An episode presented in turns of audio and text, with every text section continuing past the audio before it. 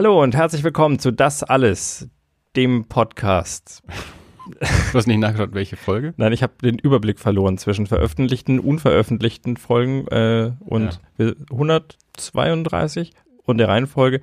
Das Wir nehmen momentan so viel auf, dass es äh, ja, ja. leicht ist, den Überblick zu verlieren. Das ist im Moment, das ist jetzt, glaube ich, die nächste Stufe des, äh, des Freischwimmens. Wir, wir schwer, schwe schweben so im Äther. Ja, wir, es kommt dann, es kommt, wenn es kommt. Also wir geben die Nummerierung dann einfach irgendwann auch auf und veröffentlichen halt einfach. Ist ja auch egal eigentlich, wie viel, welche Nummer so ein Ding hat.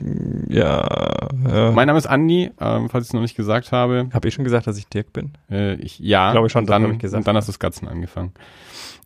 Direkt im Anschluss. Nö, ich habe smooth gesagt, wir sind der Podcast. der einzige. Der Podcast. Ja. Ähm, wie gesagt, wir nehmen momentan viel auf, äh, hauptsächlich deswegen, weil wir irgendwie ganz viele Gäste quasi Schlange stehen haben. Und heute haben wir den Felix zu Gast. Hallo Felix. Hallo Andi, hallo Dirk. Grüß euch. Hi. Ähm, Felix klingt so, als äh, würde er uns anrufen. Das liegt daran, dass er uns anruft. Wir haben Studio Link heute irgendwie nichts zum Laufen gebracht, deswegen machen wir das heute mit einer ganz klassischen Telefonschalte. Das hat dann noch mehr Radiocharakter, ähm, als es es eh schon hat. Felix ist der Ehemann von Ruth. Ruth war ja bei uns schon zweimal, zwei, dreimal zu Gast und äh, hat natürlich auch schon häufiger Erwähnung gefunden. Ähm, ein, eine unserer treuesten Hörerinnen seit Beginn an. Und und die liebe Ruth hat vor einigen Monaten den Felix mehr oder minder einfach mal so unter die Räder, vor den Bus, hinter die Schienen, wie sagt man, geworfen, ähm, weil sie irgendwie zu uns gesagt hat, hier, mein Mann kann auch über Brettspiele reden. Wir haben ja häufig Lukas zu Gast, unseren, unseren Brettspielspezialisten, und die Ruth meinte irgendwann, ja, lade doch mal einen Felix ein. Felix ist auch ein alter Brettspieler und er kann da auch drüber reden. Und wir haben uns beim Comic-Salon äh, gesehen und da habe ich Felix dann auch mal gefragt, wie es ausschaut, ähm, ob er da mal Bock drauf hat. Und er hat da netterweise auch Ja dazu gesagt. Und jetzt vor kurzem äh, war Felix in Essen auf der Spiel und hat da auf seinem Social Media Kanal oder Kanälen, das weiß ich nicht, ich kenne nur einen, ähm, relativ viele Bilder gepostet, also habe ich das eben auch mitbekommen. Und dann dachte ich mir, ist das ja eigentlich genau die richtige Gelegenheit, den Felix jetzt äh, direkt mal am Kragen zu packen und hier in den Podcast zu ziehen. Und ist ein relativ, ähm, dann ist das Thema noch relativ aktuell und ähm, äh, er kann uns einfach mal die, die neuesten äh, Trends aus der Spielszene ähm, berichten, beziehungsweise einfach mal von ein bisschen von der Messe und von den Spielen, die er dort gespielt hat, vielleicht auch gekauft hat und natürlich auch noch über, über alle anderen Themen. Also äh, mal so der, der grobe Abriss, ähm, wa warum wir so in dieser Runde jetzt hier ähm, zusammengekommen sind. Felix, äh, magst du, also je nachdem, wie, wie offen du ähm, mit, mit deiner Person äh, da so umgehen magst, magst du dich einfach selber noch ein bisschen vorstellen, wer bist du, was machst du, wo kommst du her und warum überhaupt? Ja, klar, gerne. Also ich bin der Felix, ähm, ich komme aus Erlenbach am Main, das ist so zwischen Frankfurt und Würzburg, äh, ein kleines Städtchen, aber doch eine Stadt mit eigenem Kino, Programmkino und äh, Krankenhaus und so weiter. Und äh, war in Würzburg studieren, habe da lustigerweise Informatik studiert und äh, das klingt natürlich jetzt ziemlich schlecht für mich, dass wir den Studiolink nicht zum Laufen gebracht haben, aber so ist das Leben schon mal als Programmierer und äh, PC-Nutzer. Und äh, Genau, da habe ich studiert mit der Ruth zusammen, waren da auch schon zusammen, als wir studieren gegangen sind, war auch dann Entscheidungsgrund für mich, nach Würzburg zu gehen, weil sie in Würzburg Kommunikationsdesign studiert hat. Genau, und dann sind wir zusammengeblieben, haben ein Kind gemacht, geheiratet und äh, sind zurück zu mir in die Heimat gezogen, genau arbeite aber weiterhin in, in Würzburg. Also da habe ich dann Bachelor gemacht und äh, meine Bachelorarbeit bei einer Firma geschrieben, die mich dann auch übernommen hat. Äh, arbeite in Würzburg dann eben weiter, fahre da immer mit dem ICE hin, habe äh, dadurch auch so ein bisschen Zeit, mich durchs Internet zu forsten und äh, Dabei ähm, schaue ich dann auch auf einschlägige Seiten, die Brettspiele News oder ähm, Boardgame Geek, die so äh, Brettspiel-Communities eben darstellt, äh, schaue da eben rum. Ähm, in Erlenbach ähm, schaue ich mir Fußball vor allem von meinem Sohn an. und ähm, genau, bin Brettspiel begeistert, seit ich sechs bin, mit ein paar Pausen. Ja, ähm, in der Pubertät, hat man andere Interessen. Habe auch mal in der Band gespielt. Ähm, da wurde ich, äh, wurde dann auch alle anderen Hobbys eigentlich hinten angestellt, ähm, weil das mir Spaß gemacht hat und ich mich äh, super damit beschäftigt habe und äh, genau. Aber ähm, so seit, äh, lass mich überlegen, seit zehn Jahren bin ich eigentlich wieder im Brettspiel-Hobby drin und ähm, es macht super Spaß.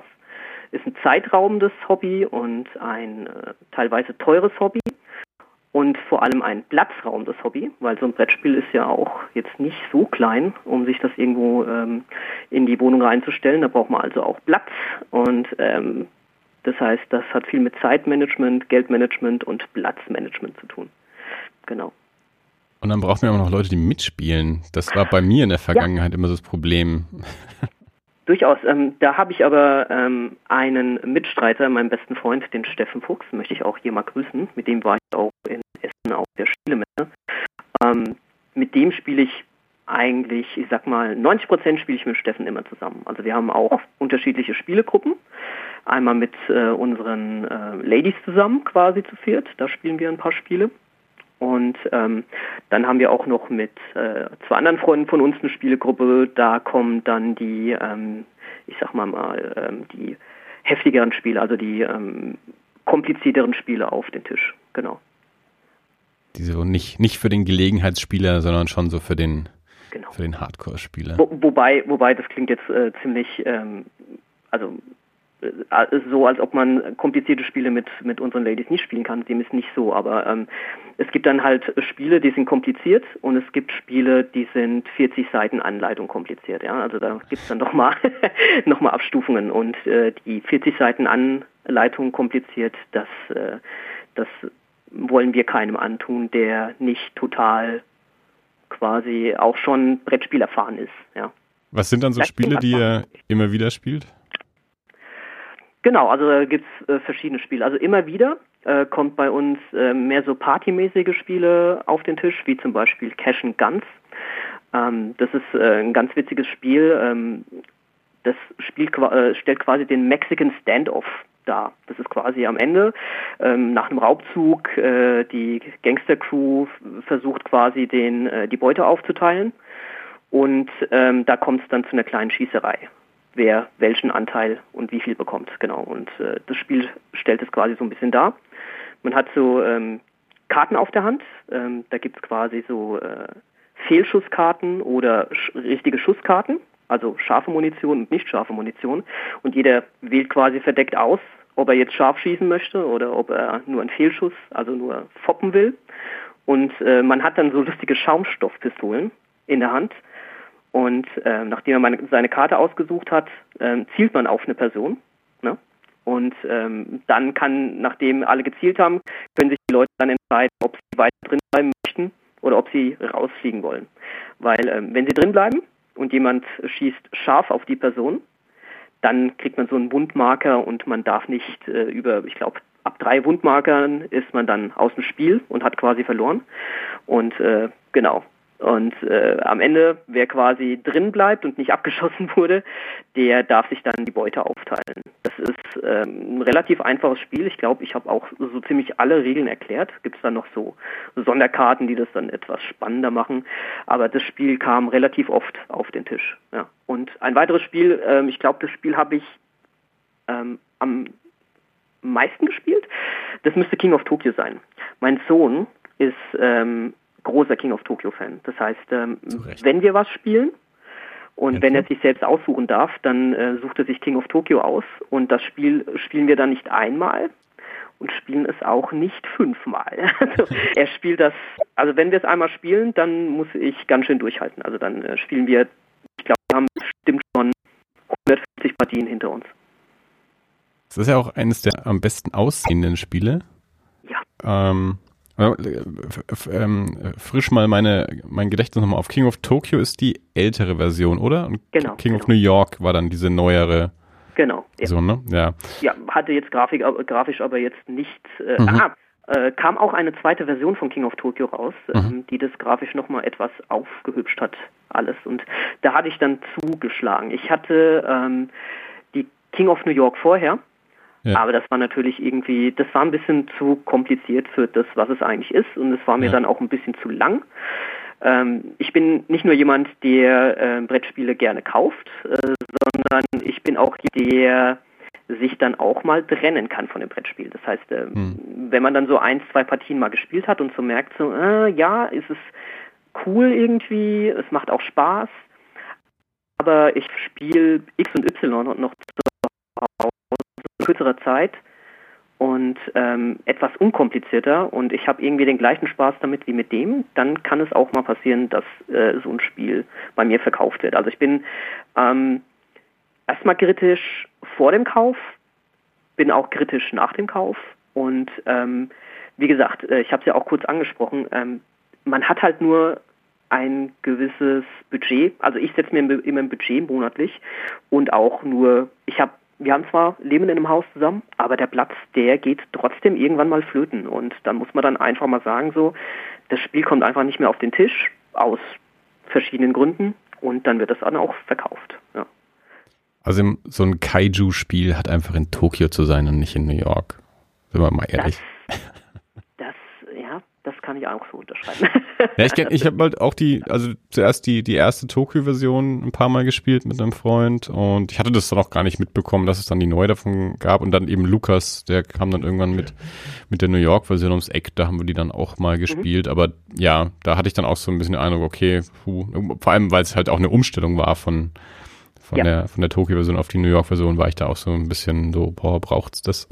Aber ich wusste genau. nicht, dass es dann mittlerweile auch wieder eine Tokyo-Auflage gibt. Genau, also ähm, da hat sich eigentlich auch nicht viel geändert. Also hm. ähm, ich glaube, sie haben den äh, Cthulhu rausgenommen da. Es gab so einen Cthulhu-Charakter. Mhm. Und das Witzige ist, ähm, für die neue King of Tokyo-Version, da bringen sie jetzt auch immer so kleine Erweiterungen raus und die nennen sie Monster Packs. Und äh, sie haben dann quasi den Cthulhu rausgenommen mhm. und haben den Cthulhu nochmal extra als Erweiterung, okay. äh, Erweiterung quasi nochmal rausgebracht. Für das Original gab es ja schon mal diese Panda-Erweiterung. Das war genau, genau, das gab es dann auch, das wurde auch neu aufgelegt für die äh, Second Edition sozusagen. Ah, da gab es dann auch okay. die Power-Up-Erweiterung, genau, die, die gibt es auch. Ja. Vielleicht muss ich mich damit mal wieder beschäftigen, weil das war echt ein, echt ein schönes Spiel. Genau. Äh, mit Power-Ups spiele ich jetzt mit meinem Sohn noch nicht, aber wenn die ja. halt, äh, wenn dann wir einen kleinen Absacker oder so spielen wollen, da kommen natürlich die Power-Up-Karten dazu. Genau. Und mittlerweile gibt es dann auch drei von diesen Monster-Erweiterungen, glaube ich. Ich glaube, drei. Einmal Cthulhu, äh, King Kong und Anubis, also so Griech, äh, nicht griechischer Gott, äh, ägyptischer Gott natürlich. Und ähm, das Witzige dabei ist, ähm, die bringen nicht einfach nur ein neues Monster mit so neuen Power-Up-Karten, sondern die haben auch äh, direkt irgendwie noch äh, andere Spielelemente dabei, die man einfach äh, mit reinnimmt. Zum Beispiel beim Anubis, da gibt es so einen vierseitigen Würfel, so einen äh, Fluchwürfel und zusätzlich Karten nochmal dazu. Habe das noch gar nicht mit dem gespielt, muss ich zugeben. Den habe ich mir jetzt äh, lustigerweise genau, äh, Überleitung zu Essen, den Anubis habe ich mir direkt in Essen geholt. Ja? Und äh, das Witzige an Essen, wenn ich das gerade mal so einschieben kann, ist, ähm, die Messe beginnt ja, die, die, die ist ja eigentlich nur vier Tage. Aber ähm, für mich und äh, auch für meinen Kumpel beginnt die noch viel früher. Das beginnt eigentlich schon so ein bisschen, ähm, wenn die ersten Neuheiten für die Messe quasi angekündigt werden. Und ähm, wir machen uns auch wirklich den Aufwand, dass wir so Listen erstellen. Und äh, um zurück zum Anubis angekündigt. Das heißt, ähm, jetzt zur Messe selbst, also man kann sich monatelang damit beschäftigen, welche Spiele man haben möchte, welche Spiele interessant sind und auf einmal geht man auf die Messe und sieht so, oh, hallo, wer bist du denn? Ja, da ist auf einmal ein Spiel, das man, das gar nicht angekündigt war. Also nicht eins, das man einfach nicht entdeckt hat auf den Neuheitenlisten, sondern das war überhaupt nicht angekündigt. Ja. Und dann nimmt man das mit und freut sich. Und äh, der Anubis war so ein Teil davon. So, bei Cthulhu gibt es noch, gibt's noch so Kultisten dazu, bei dem anderen ähm, von, den, von den Monstern und beim King Kong gibt es, glaube ich, so einen großen Tokyo Tower, die man, äh, wo man Teile von ähm, sich irgendwie ergattern kann. Also ganz witzig. Zu wievielten Mal warst du denn dann jetzt in Essen auf das Spiel? Ich glaube, das war das vierte Mal bereits. Okay. Und jetzt in. Also Hintereinander, lustigerweise. Jedes Jahr, also nicht ja vor, also ich war im Jahr 2000 einmal dort, schon lange her. Ähm, und ich war hauptsächlich wegen der Comic-Action dort, also was nicht, nicht nur hauptsächlich, ich war nur wegen der Comic-Action dort eigentlich. Äh, das heißt, ich bin dann zwar über die Spiele auch drüber gelaufen, aber mhm. hingefahren bin ich eigentlich, weil ähm, Garth Ennis, äh, Autor von Preacher, äh, damals in Essen war und ähm, Witzigerweise auch meine Lieblingsautoren. Und ja. Preacher, jetzt wo du sagst, das war so der Comic, äh, was heißt, die, Graphic Novel, die mich so in den Graphic Novel Bereich so quasi reingepresst hat. Bin ich, komme ich auch nicht ganz raus. ja, aber wenn der, ja, leider, ähm, ich weiß nicht, wie groß war das damals, äh, die, die Comic Action? Wie viele Stände gab es da? Ach du, das kann ich dir nicht okay. mehr so sagen. Ja, also, schon ein bisschen her. Ja, schon ein bisschen mittlerweile, ja. Genau. Ja, weil ähm, es wird, ich glaube, dieses Jahr ähm, war das Ganze ein bisschen kleiner als sonst. Also da, da gab es, glaube ich, so drei oder vier große Verkaufsstände und ähm, Panini war da. Hm. Ja, es hat in den letzten Jahren ja an sich, haben wir durch diese ganzen, ganzen Pseudo-Comic-Cons, hat es ja so zugenommen, mhm. ähm, dass ja die, die Notwendigkeit nicht mehr so da mhm. ist mhm. äh, und dass wenn die Verlage überall vertreten sein wollen oder zumindest bei mehreren und, und auch wo holt man die Gäste hin und so, ja.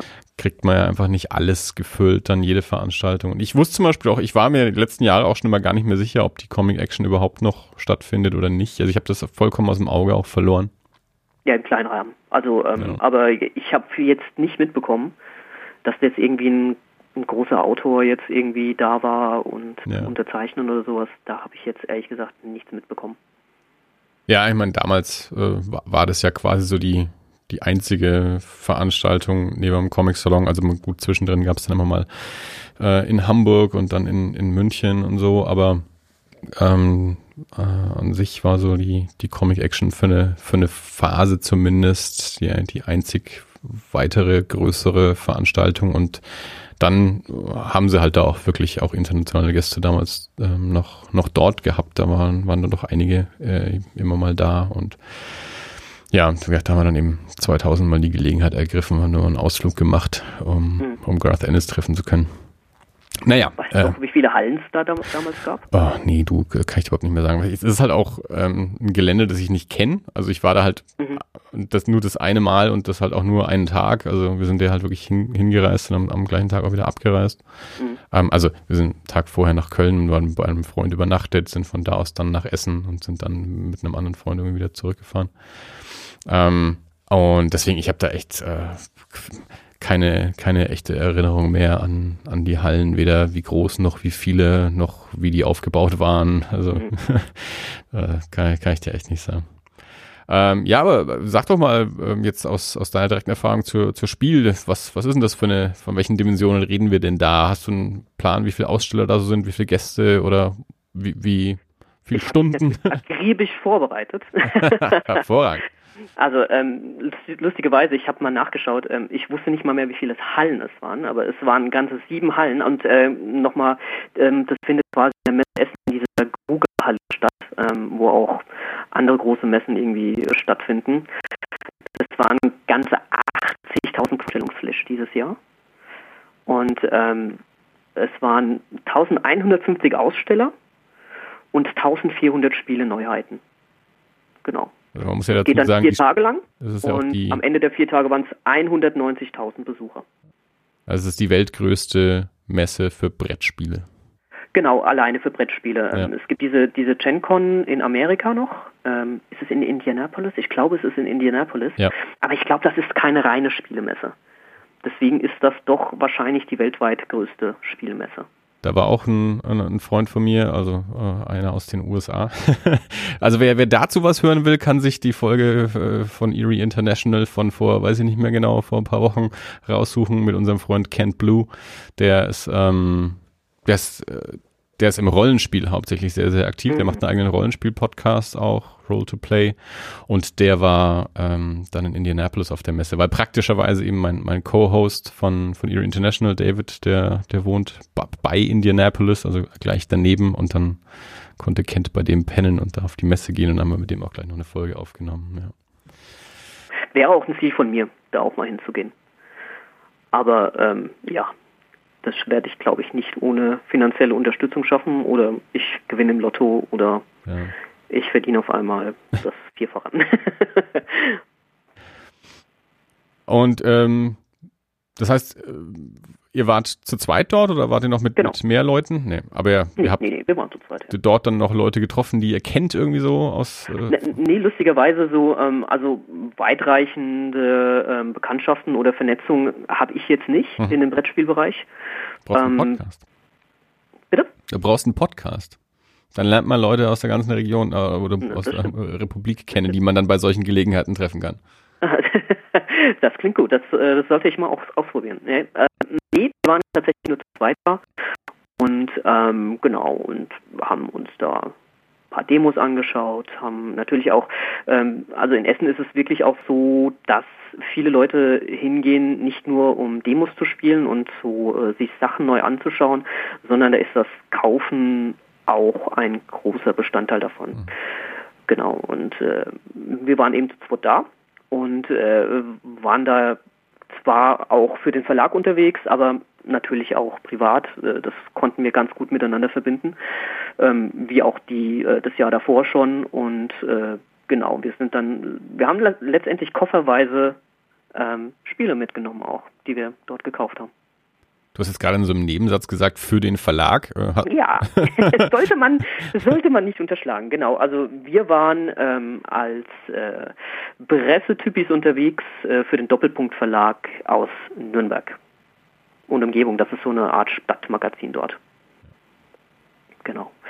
Und äh, genau, äh, haben dann letztendlich die Bilder, die ich auch auf meinem privaten Instagram, also was heißt privat, äh, ja, privat Brettspiel Instagram gepostet habe, ähm, habe ich den auch äh, denen überlassen. Und ähm, die haben aber, glaube ich, bisher auf ihrem Social Media noch nicht viel mit den Sachen gemacht, die ich ihnen geschickt habe. Und ich habe noch einen kleinen Bericht geschrieben, der dann auch irgendwann in ähm, dem Doppelpunkt Verlag in äh, eine der Stadtmagazine dann eben veröffentlicht wird. Wir sind hier regelmäßige Doppelpunktleser, meine Frau und ich, äh, hauptsächlich, wenn wir äh, allerdings, äh, also ich, ich blätter immer durch, schaue mir so, äh, scanne immer so die Veranstaltungen und meine Frau liest immer die Kleinanzeigen auf der Suche nach, nach lustigen Sachen. Genau, also ich äh, bin eigentlich auch, also bei, wir haben ja auch einen, äh, so ein ähm, Fritz-Stadtmagazin bei uns und da schaue ich mir auch eher die Veranstaltungen an. Ähm, aber ich weiß jetzt nicht, ob ich jetzt ähm, wenn bei uns im Fritz-Magazin was stehen würde über Brettspiele, ob ich das irgendwie so bekommen würde. Ne? Aber jetzt habe ich gesagt, ne?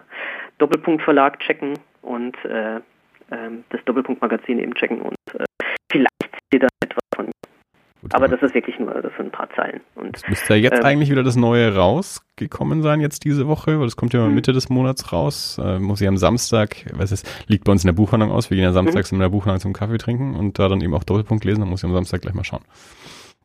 Also ich muss mal nachfragen, ob sie schon ähm, was geschrieben haben, ob sie es schon äh, veröffentlicht haben oder wann sie es veröffentlichen wollen. Das weiß ich selbst noch nicht. Genau.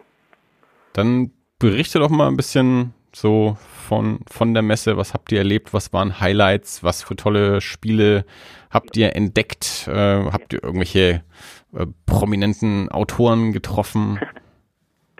Genau, also ähm, die, die Messe selbst, die geht ja schon mittwochs los. Ja. Mittwochs ähm, würden wir auch schon reinkommen, aber da ist jetzt letztendlich nicht so viel interessant, weil die meisten bauen da noch ihre Stände auf und ähm, genau haben innerhalb so Meetings von Verlag zu Verlag, dass äh, zum Beispiel ein Ami-Verlag jetzt ähm, in Deutschland irgendwie was veröffentlichen will und dann wird sich mit einem deutschen Verlag und mit einem französischen Verlag getroffen und so ein bisschen hin und her geschackert. Also da waren wir dann noch nicht und äh, mittwochsabends gibt es dann glaube ich auch so eine äh, so eine Art ähm, Ausschank mit Disco und sowas. Und ähm, das da heißt waren wir dann Party. Felix. Ausschanke mit Disco. Ausschanke mit Tanz. genau, ähm, ich glaube, da werden auch Preise verliehen und sowas. Also das ist schon mehr als eine Disco. Also das ist schon so ein bisschen festlicher und äh, feierlicher. Und ähm, da waren wir dann noch nicht. Ähm, super, super Themenabend auch für eine Disco. Mehr als Disco. mehr als Disco. Mehr als Disco. Mit Preisverleihung sozusagen. Und ähm, wir haben uns ähm, donnerstags re relativ früh auf den Weg gemacht, weil wir sind von Darmstadt aus dann nach Essen gefahren. Früh heißt, ähm, ich glaube, dieses Jahr sind wir wirklich um halb sechs losgefahren. Also das äh, macht keinen Spaß, aber so ist das denn eben, wenn man äh, in der Nähe von Essen oder, oder im Ruhrport jetzt nicht so viele Leute kennt. Ähm, ja, A3 durchgebrettert, ohne Probleme, lustigerweise, also ohne viel, äh, ohne große Probleme. Wenn man dann in Essen ist, dann wird es richtig lustig. Dann ähm, hat man auch mit etwas Stau zu rechnen. Auch ähm, genau. Der, die Kuga ist direkt an, an in irgendeiner Autobahn dran. Ähm, A52 müsste das sein. Und äh, da kann man auch dann schon mal auf der A52 stehen und, und so Geschichten. Aber das hat eigentlich ganz gut geklappt. Genau, normalerweise geht es dann um 10 Uhr für alle Leute rein. Als äh, Pressemitarbeiter kommt man schon um 9 Uhr, 9 Uhr rein. Ja, das ist immer auch ganz gut, weil am Donnerstag ähm, ist es dann auch so, dass die meisten Leute donnerstags kommen, die ähm, sich gezielt äh, Spiele holen wollen, äh, bei denen sie denken, dass die bald ausverkauft sein könnten. Das heißt, ähm, da gibt es dann so große Spiele, die irgendwie angekündigt werden, wie zum Beispiel ähm, Gloomhaven. Da gab es eine deutsche Version, die jetzt in Essen rausgekommen ist. Ich glaube, da haben sich le äh, viele Leute für, für interessiert. Ne? Und äh, wenn man dann weiß, okay, dann da kommt äh, Gloomhaven raus und ich will das unbedingt haben. Und ähm, dann sollte man sich auch die Zeit nehmen und äh, muss man sich auch letztendlich Urlaub nehmen, um am Donnerstag dann auf die Spiel zu gehen, um sicher gehen zu können, dass man das Spiel noch auf der Messe bekommt. Genau. Dementsprechend ähm, ist Donnerstag ähm, ist jetzt nicht so super super viel los, aber ähm, die Leute sind so ein bisschen gestresster, weil sie eben ähm, mit Nachdruck zu den Verlagen gehen möchten und schnell gehen möchten, um ihre Spiele abzugreifen. Genau. Ähm, ich kann ja mal so ein bisschen allgemein erzählen. Freitags ist eigentlich der, der ähm, gechillteste Tag von allen, weil dann eben schon die Leute donnerstags ihre, ihre ähm, Wunschspiele sich gekauft haben und freitags müssen sich die Leute ja auch frei nehmen, ja, um dahin zu gehen und ähm, da hat man den meisten Platz und kann sich Sachen anschauen, hat die Möglichkeiten am meisten Demos zu spielen, weil man auch relativ schnell einen Platz bekommt. Genau, und dieses Jahr waren wir nur bis samstags da normalerweise die Jahre davor waren wir immer nur donnerstags und freitags da. Ja? Freitags sind wir dann abends gefahren und dieses Jahr haben wir uns gesagt, boah, das sind so viele interessante Spiele und so viele Neuheiten, da müssen wir den Samstag einfach nochmal mitnehmen. Und der Samstag ist ein Erlebnis. Der Samstag ist der vollste Tag und der Samstag ist auch ein Tag, wo ich sage, hm, ich weiß nicht, ob ich den nochmal mitnehmen möchte. Ähm, es gibt so gewisse Hallen, ähm, die Halle 1 und die Halle 3. Ähm, da sind eigentlich so die bekanntesten und beliebtesten Verlage da, die dann auch ähm, die Spiele verkaufen. Und in Halle 1 und Halle 3 samstags von A nach B irgendwie laufen zu wollen, ist sehr, sehr anstrengend. Genau. Und ähm, sonntags ist es dann aber so, also die Leute, die quasi Schnäppchen schlagen wollen, die sollten sonntags hingehen, ähm, weil viele Verlage dann die Spiele nochmal günstiger verkaufen als schon bei der Messe, weil sie die einfach nicht mit in die USA nehmen wollen zum Beispiel, ja, oder mit äh, irgendwie überhaupt mitnehmen wollen, ja. Die äh, rechnen halt irgendwie, okay, wir brauchen jetzt ein LKW für die Anlieferung und brauchen dann nur noch einen Sprinter, um nach Hause zu fahren. Ja? Weil wir X, weil wir damit rechnen, dass wir X Summen an ähm, Spielen verkaufen. Und wenn sie das eben nicht machen, ähm, dann versuchen die, die sonntags natürlich noch wegzubekommen, damit sie sie nicht wegschmeißen müssen oder irgendwie noch äh, ins Handschuhfach vom Sprinter dann sich legen sollen. Das heißt, diejenigen, die ähm, einfach nur mal neue Sachen sich anschauen wollen oder so, die gehen am besten freitags hin. Die Leute, die Schnäppchen machen wollen, gehen am besten sonntags hin. Und die Leute, die gezielt neue Spiele kaufen wollen, die sollten eigentlich so donnerstags hingehen und äh, sich einen Schlachtplan machen, wie sie durch die Hallen gehen. Das ist natürlich, äh, wenn da alle so viele Spiele kaufen, die Spiele sind ja auch groß, dann sind die Leute sich ja gegenseitig auch noch mehr im Weg, weil das äh, Gepäck ja auch entsprechend groß ist, mit dem sie dann genau. noch im Gang rumstehen können. Oder andere Genau, Leute also ähm, die ersten Jahre, die ersten Jahre gab es relativ wenige, äh, weniger von diesen Trolleys, die man so ähm, von den Reisen kennt. Und dieses Jahr ähm, waren die Trolleys das geringste Problem. Da sind Leute quasi mit Sackkarren rumgefahren. Ja. Weißt du Bescheid? mit was wart ihr unterwegs? Wir waren mit Trolleys unterwegs. Ähm, normalerweise, wir waren bisher immer nur mit einem Trolley unterwegs und äh, mein Freund der Steffen, der hat sich dann einfach nochmal ein Trolley gekauft, extra, also nicht extra für die Spiel, sondern er, er hat sowieso einen gebraucht, hat er gesagt. Und da ist er dann, ähm, sind wir im, am ersten Tag sind wir tatsächlich mit zwei Trolleys rumgefahren und dann haben wir aber gesagt, das ist natürlich totaler Quatsch. Dann sind wir nur mit einem Trolley rumgefahren und äh, haben dann, wenn Not am Mann war, haben wir dann mal ein bisschen umgepackt und äh, haben, sind dann nur mit einem Trolley rumgefahren, statt jeder mit einem. So ein Leiterwagen wäre eigentlich eine gute Idee. ja, genau. Golfkart. Ähm, äh, es gibt aber auf der Messe auch ähm, die Möglichkeit, äh, sich direkt äh, an so einen DHL-Stand zu gehen und da die Spiele sich nach Hause zu schicken. Sehr clever. Na. Das ist clever, das ist wirklich clever. Genau. Also wenn, wenn jemand irgendwie mit, mit, äh, mit den öffentlichen Verkehrsmitteln anreist und jetzt einfach ähm, weder Lust noch irgendwie Platz hat, dann ähm, genau gibt es auch an, bei den Verlagen so große Taschen, die ähm, kann man dann auch nutzen, natürlich um andere Spiele reinzuschau reinzuschaufeln. Dann geht man zu die, diesem DHL-Stand und sagt so, ha, hier, diese Spiele wollen äh, zu Adresse XYZ irgendwie verschickt werden und dann wird es verpackt und dann zahlt man eben die Verpackung und den Versand dahin. Ja, also nicht schlecht. Das, ich, das ist super. Das ist eine gute Sache. Ja. So, was waren jetzt so die Highlights? Äh, was, was für Spiele habt ihr denn? Die Highlights. Oder auch, auch gerne natürlich auch Lowlights. Also vielleicht habt ihr auch Spiele gespielt, die euch dann nicht mhm. gefallen haben, die ihr nicht gekauft habt oder so. Also was, was habt ihr denn so ausprobiert? Also was haben wir ausprobiert? Also ähm, da gucke ich jetzt gerade mal auf mein Instagram-Account. da sieht man einiges, was wir, was wir auch ausprobiert haben. Also ähm, was ich unbedingt ausprobieren wollte, das wir aber dann nicht geschafft haben. Es gibt eine neue Version von einem Spiel, das ähm, ich glaube in den 90ern oder 80ern rausgekommen ist. Das hieß, glaube ich, der Fluch von Vulkar.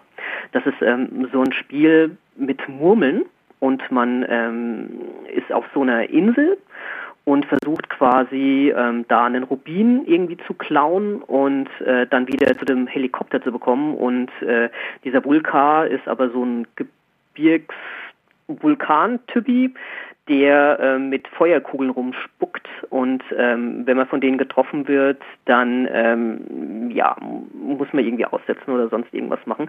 Und da gibt es eine neue Version, die heißt Fireball Island. Ja? Und äh, das haben wir uns angeschaut, äh, haben uns, uns kurz erklären lassen.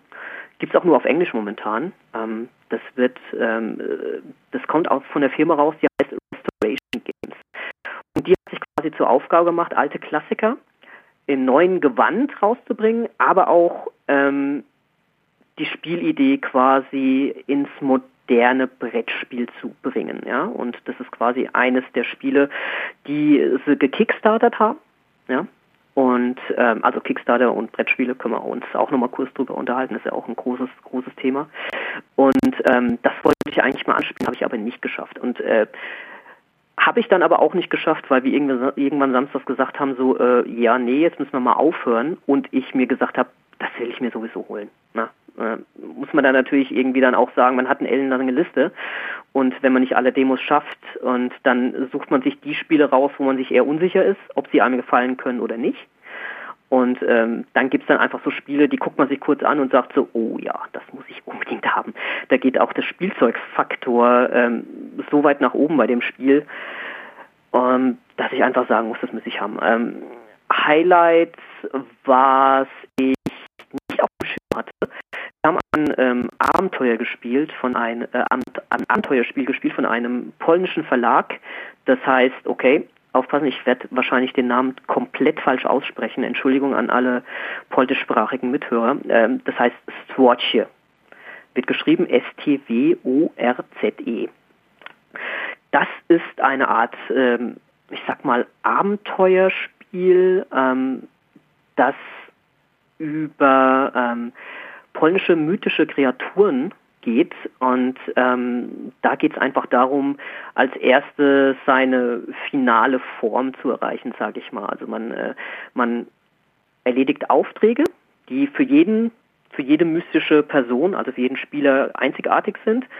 Und ähm, derjenige, der zuerst alle seine Aufträge erfüllt hat, ähm, der gewinnt. Und wenn man seine Aufträge erfüllt, hat man auch mehr die man machen kann, wird sozusagen stärker. Das hat mich einmal ähm, optisch total angesprochen. Das haben wir nämlich gar nicht auf der Liste gehabt. Ähm, wir haben das quasi in der Neuheitenhalle gesehen. Ja. Es gibt eine Neuheitenhalle in Essen. Da werden letztendlich ähm, von jedem Verlag, der kriegt da so eine, so eine gewisse Fläche auf so Tischen, ähm, werden alle Spiele und Komponenten quasi so ganz piktoresk irgendwie äh, hingestellt und man kann auch mal anfassen, kann sich die Karten anschauen und so weiter und so fort. Und Sworche ist uns da erst auf der ähm, in der Neuheitenhalle aufgefallen und äh, das hat uns optisch irgendwie total angemacht. Und dann haben wir uns einen Termin geben lassen, wo uns äh, dann letztendlich das Spiel erklärt wurde und ähm, ja, das war total interessant. Also es ist jetzt auch nicht so, dass man sagt, okay, äh, es gibt ja so gewisse Brettspielmechanismen, die so oft verwendet werden. Ja? Einmal es gibt so Card Drafting zum Beispiel, man schaut sich Karten an, kann, behält ein paar und gibt den Rest dann weiter. Oder Worker Placement, wo man jetzt irgendwie seine Spielfigur auf einen gewissen ähm, ähm Ort auf den Spielplan stellen muss und dann hat man Aktionen, die man dadurch bekommt. Und ähm, da ist es so ein bisschen, es ist ein bisschen Worker Placement, aber ähm, es ist irgendwie total vertrackt auch. Man hat so Tokens, die man aus einem Beutel zieht und ähm, man muss so ein bisschen schauen, was der andere schon gemacht hat, welche Tokens er noch hat und welche er noch einsetzen kann. Das war schon sehr interessant, ja.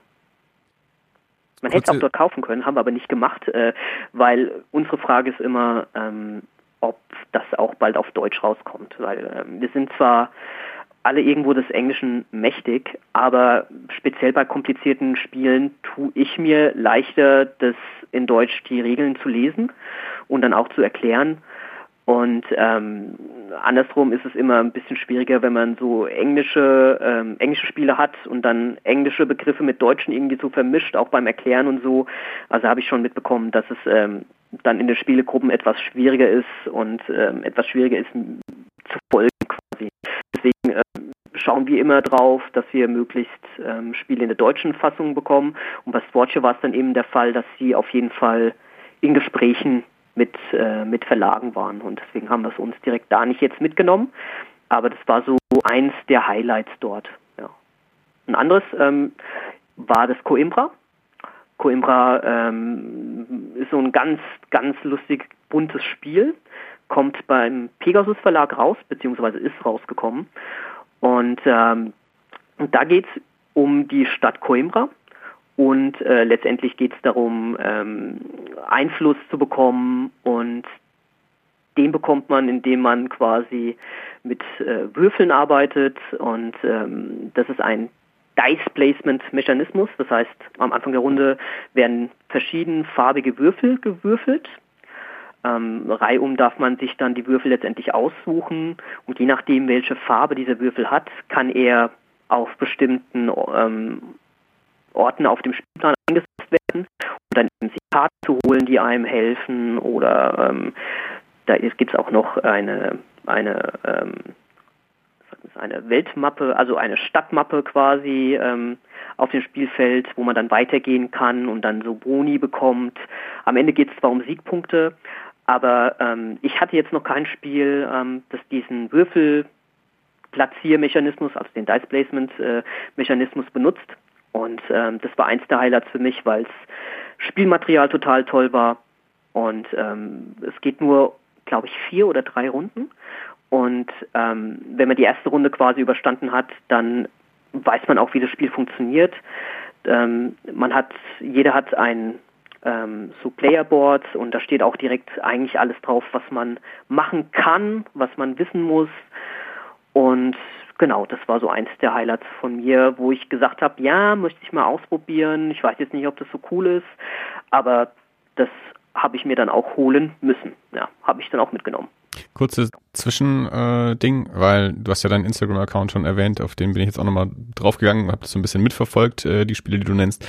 Willst du den Instagram-Account äh, öffentlich nennen, dass Leute das auch, äh, wenn sie jetzt die Folge anhören, äh, Also du, dieses, äh, ja, eine, du, du musst es nicht, ich möchte es nur, falls du es, falls das für dich okay ist, können wir den natürlich auch in den Shownotes noch verlinken, dann können die Leute ja. das bisschen die Bilder mit anschauen, ähm, wie es Ja klar, passt. natürlich gerne.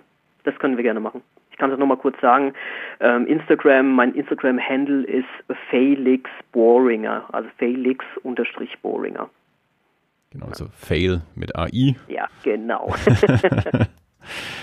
und genau, und da sind dann halt Ende Oktober 2018, falls jemand die Folge jetzt äh, viel deutlich später hören sollte, sind die, die ganzen Bilder vom, ähm, von der Spiel. Genau. genau. Sind zwar auch ein paar private Bilder drin, aber ähm, in der letzten Zeit sehr viele Bilder von das Spiel und auch ein paar, ähm, ich hatte auch ein paar Live-Videos gemacht, aber die sieht man jetzt natürlich, glaube ich, irgendwie nicht mehr. Aber das war auch nicht schlimm. Das sind äh, letztendlich Live-Videos, ähm, wo uns Spiele erklärt werden.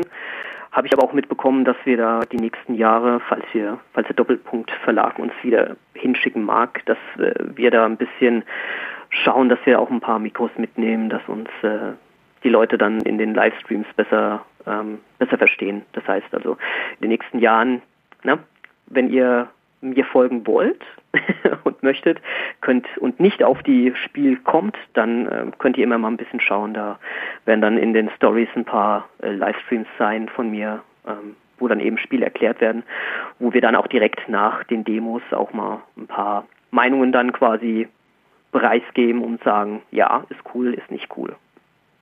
Genau. Eins der Spiele, das mich ein bisschen enttäuscht hatte, ähm, das hieß ah, da, da, da, The Dead Eye. Genau. Ähm, klingt zwar jetzt ein bisschen komisch, aber ähm, es, man, es gibt auch ein paar Brettspiele, die kann man solo spielen. Das heißt, äh, wenn man jetzt nicht unbedingt jemanden zu Hause hat, äh, der viel spielt, oder wenn man einfach sagen will, ähm, ich will mich einfach mal in der Mittagspause bei der Arbeit kurz hinsetzen und ein Spiel solo spielen, da wird man dann auch mittlerweile versorgt. Und The Dead Eye ist eben so ein Spiel. The Dead Eye ähm, spielt quasi auf einem, ich sag mal, Wüstenplanet, ähm, wo man eben von Ort A nach Ort B kommen muss, um zu überleben. Und ähm, auf diesem Wüstenplaneten gibt es dann äh, gewisse Probleme, die auf einen zukommen. Und ähm, genau, Gimmick von dem Spiel zusätzlich ist noch, dass ähm, alle Karten so in Rot-Blau 3D dargestellt sind. Ja?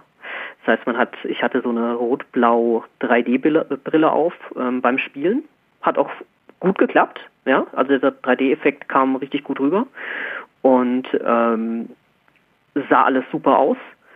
Nur so vom, von der Spielmechanik her, vielleicht wurde es mir auch nicht so gut erklärt, ähm, war ich so ein bisschen enttäuscht, weil letztendlich hat man ein Deck, ein Kartendeck in der Hand, zieht die Karten und muss dann auf die Karten reagieren. Ja, muss man muss dann sagen, okay, ähm, ja, ich habe jetzt die Karte, mit der muss ich, muss ich mich beschäftigen und die nächsten Karten, die ich ziehe, damit ähm, muss ich quasi entweder jetzt die Bedrohung bekämpfen und äh, wenn ich dann eben Karten bekomme, die mir helfen, die Bedrohung zu bekämpfen und wenn ich dann irgendwie keine Ahnung, auf der Karte steht. Du brauchst irgendwie drei, ähm, drei Punkte, um die Karte erfolgreich abzuschließen. Und wenn du dann drei positive Punkte eben ähm, ziehst, dann hast du die Karte positiv abgeschlossen, kommst dann weiter und ähm, bist deinem Ziel quasi näher. Wenn du dann aber, ähm, keine Ahnung, zwei negative Karten ziehst, bevor du die drei positiven Karten ziehst, dann ähm, hast du die Karte nicht geschafft, die kommt dann ähm, wieder in dein Deck und positive Karten kommen dann, ähm, werden dann irgendwie aus dem Deck genommen und dienen dann quasi als Timer und wenn du irgendwann nicht mehr genug positive Karten im Deck hast, dann hast du verloren sozusagen. Und mir kam es so vor, als ob ähm, der Spieler keinerlei Möglichkeit hatte, es irgendwie zu steuern. Also es gab keine Taktik und Strategie. Du musstest einfach hoffen, dass du genug ähm, positive Karten quasi danach ähm, reingemischt hast, dass es, dass du die Aktion, äh, dass du die Bedrohung quasi abwenden kannst. Und äh, das war so ein bisschen enttäuschend für mich. Gerade so, ähm, ich hatte letztes Jahr mir auch so ein Solospiel gekauft und ähm, da war es dann so mechanisch eigentlich total okay und total cool aber dann von der Story relativ mau. Also da ist es so von der Story her, da gibt es auch viel Flavortext bei The Dead Eye, also das hat mir total gefallen. Auch der Gimmick mit dem 3D-Effekt und der 3D-Brille war super, Artwork super cool, man hat alles super erkennen können, nur die Spielmechanik hat mir nicht gefallen. Und letztes Jahr gab es so ein Arkham Cthulhu Solo-Spiel. Ähm, das war von der Mechanik her eigentlich voll cool, aber da äh, wurdest du halt überhaupt nicht, das war nicht immersiv. Also du nicht in die Story reingezogen, sondern du hast dann einfach ganz mechanisch deine Sachen irgendwie abgehandelt und das hätte dann letztendlich auch ein Teletubby-Spiel sein können und hätte nicht unbedingt ein Arkham-Spiel sein sollen, äh, sein müssen, genau. Also The Dead Eye dieses Jahr hat mich ein bisschen enttäuscht. Gibt es auch noch gar nicht zu kaufen. Es soll dann auf Kickstarter kommen. Ähm, ich habe mich dann auch mit dem ähm, mit dem Produzenten da ein bisschen unterhalten, mit dem ähm, Spieleentwickler sozusagen. Und ähm, er hat auch gemeint so ja ähm, da fehlt, äh, da hat noch was gefehlt äh, bei der Erklärung und ähm, da wurde mir scheinbar nicht alles gescheit erklärt und man hat doch die Möglichkeiten, ähm, die Sachen irgendwie zu, ähm, zu schaffen. Nur beim ersten, bei der ersten Bedrohung ist es eben so, wie ich es gesagt habe, ne? man zieht einfach, aber ähm, alles weitere ähm, kannst du dann entscheiden, dir Karten irgendwie zurückzunehmen und dann kannst du doch ein bisschen was regeln. Äh, das kommt halt auf Kickstarter, ich werde es mir dann anschauen, aber das war so ein bisschen das Einzige, wo ich jetzt gesagt habe, okay, das habe ich angespielt und habe so gemerkt, so, boah, nee, leider irgendwie gerade nicht. Aber durch das Gespräch mit dem Autor werde ich es mir doch nochmal auf Kickstarter anschauen. Ich weiß auch jetzt nicht, wann es kommt, kann ich leider jetzt keine Werbung machen. Ich glaube, das kommt irgendwann erst Quartal 2019, glaube ich, haben sie gesagt. Ja. Da habe ich jetzt auch keine Bilder leider machen können. Und ähm, wer sich ein bisschen auskennt, ähm, das ist das Entwicklerteam, das ähm, Konja gemacht hat. Äh, oder Konja. Ich hoffe, ich spreche es nicht gerade ultra falsch raus. Und äh, in wir dem können im Zweifelsfall alles auf das äh, Telefon schieben. ja, genau. genau. Äh, wie gesagt, der Dead Eye war ein bisschen, ähm, bisschen lahm. Um, aber sonst muss ich sagen, da, da, da haben wir noch irgendwas. Oh, doch, ja, ähm, ein Spiel, das wir gespielt haben, war noch ein bisschen öde. Ähm, das war jetzt nicht auf meiner Liste, sondern war auf ähm, Steffens Liste. Wir haben King Struggle gespielt, ja. Ähm, King Struggle ist eine Art Stichspiel, aber mit, ähm, jeder hat die gleichen Karten auf der Hand.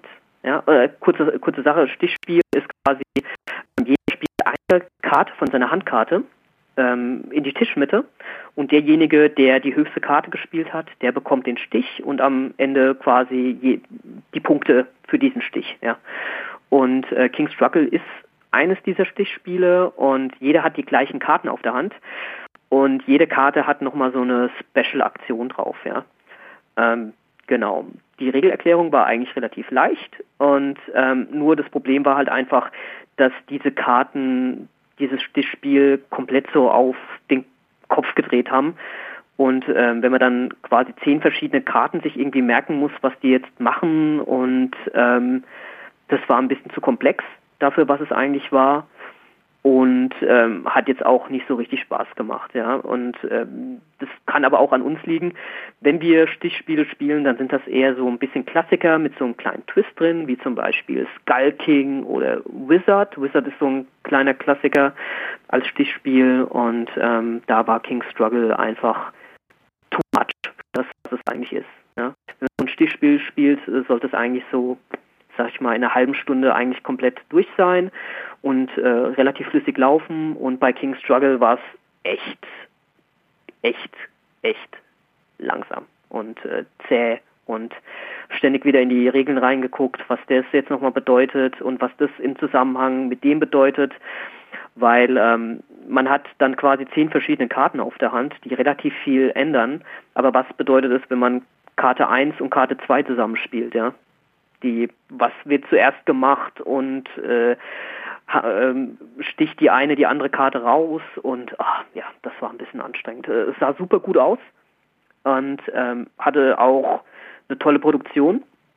Die Marker und sowas waren vielleicht sogar ein bisschen zu viel für das, was es eigentlich war. Und also man hat so irgendwie drei verschiedene Marker gehabt für den, der jetzt gerade dran ist und derjenige, der in der nächsten Runde dran sein wird und so. Und da merkt man schon so, wow, okay, das für ein einfaches Stichspiel ist einfach ein bisschen too much. Genau. Auf deinen Bildern äh, sieht auf jeden Fall Last Airbender noch sehr cool aus, hauptsächlich weil es da so einen schönen Turm hat. ja. Da muss ich dazu sagen, das habe ich einfach im Vorbeigehen fotografiert, ja, okay. habe nicht Demo gespielt, habe überhaupt, ich habe das Foto gemacht ich habe nicht gecheckt, dass es überhaupt Avatar Last äh, Airbender irgendwie okay. ist. Ich habe es dann erst nachhinein geschaut, ich so, ey, das Monster, das kennst du irgendwo her. Dann habe ich gegoogelt, Monster mit Pfeil drauf, ist so, alter, ich Idiot. Oh. Und dann habe ich noch schnell die Hashtags geändert. Na gut, wie ist es dann mit äh, Grumantra of Dalhalla? Und dann noch viel schlimmer, Mahapatha. Du hast keine Ausrede, Andi. Du ja. hast ein gutes Mikrofon. Ja, ja, ich, ich kann es auch lesen, aber das heißt ja nicht, dass man es, äh, naja. Äh, das sieht auf jeden Fall auch schon mal hübsch gestaltet aus. Ähm, kannst du nochmal das Spiel sagen? Grumantra of Dalhalla oder auch und dann Mahapatha. Ah, ja, genau, genau. Ähm, das Spiel hab, haben wir nur in der Neuheitenhalle ähm, gesehen, mhm. hatten es auch aufgeschrieben, haben es dann aber leider nicht mehr geschafft, es uns anzuschauen. Also ich kann jetzt nur sagen, wie es so ein bisschen ausschaut. Ähm, es gibt so ein Monstrum von Spiel ähm, für die Brettspieler. Das ist einmal ein Monstrum ähm, von den Regeln her und dann auch in den Anschaffungskosten ein Monstrum. Ähm, das heißt Kingdom Death Monster. Kingdom Death Monster ist quasi ein Spiel, ähm, wo die Spieler zusammen oder man kann es glaube ich auch alleine spielen, ähm, irgendwo in eine Art Vorhölle reinkommen und da quasi nackig letztendlich auf dem Boden irgendwie liegen. Man wurde irgendwie rausgespuckt in die böse Welt. Alles ist dunkel, Überall ähm, schwirren Monster rum und wollen einem Böses tun und man hat nur sich als Gruppe. Ja? Und äh, da muss man quasi versuchen, Sachen zu sammeln, um sich irgendwie so ein häuslich, häuslich Anführungszeichen einrichten zu können, um äh, Essen zu haben, um sich Waffen bauen zu können und dann letztendlich auf, äh, auch auf Jagd zu gehen. Ja? Und ähm, das ist quasi, das sieht für mich danach aus ja, dieses Spiel, was du gerade gesagt hast. Ähm, leider konnten wir es nicht anspielen, aber auch von den Miniaturen her sah das wirklich top aus, vom Grafikdesign her top, von ähm, Spielschachtel zum Spielbrett, die Karten, die Würfel, sah echt alles interessant aus, aber leider hat uns die Zeit da nicht gereicht, um da mal ranzuschauen. Und das scheint auch ähm, ein Spielsystem zu sein, wo es auch schon andere Spiele gibt. Das heißt, es könnte sogar sein, dass ähm, über das Spiel, was wir, äh, über das wir gerade reden, dass das nur eine Erweiterung mhm. ist. Ja, das kann ich dir aber jetzt auch nicht genau sagen.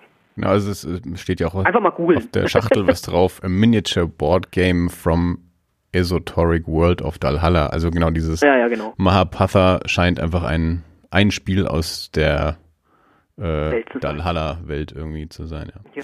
Wie viele Spiele hast du denn selber mitgenommen? Wie viele Spiele? Ja. Lass mich mal schauen. ähm, jetzt ist die Frage, zählen wir auch Erweiterungen mit und Proben? du kannst auch aufteilen, du kannst sagen, ich habe so und so viele neue Spiele und so also, viele Erweiterungen mitgenommen. Genau, ich habe mir auf jeden Fall Coimbra mitgenommen, das ist ein vollwertiges Spiel. Ähm, ich habe mir Wildlands in Anführungszeichen mitgenommen, komme ich später nochmal drauf. Mhm. Ähm, vielleicht, wenn wir dann auch mal über ähm, darüber sprechen, ähm, mit Essen und Spiele kaufen, ja, nein, vielleicht, macht Sinn, macht nicht Sinn. Ähm, Wildlands mitgenommen.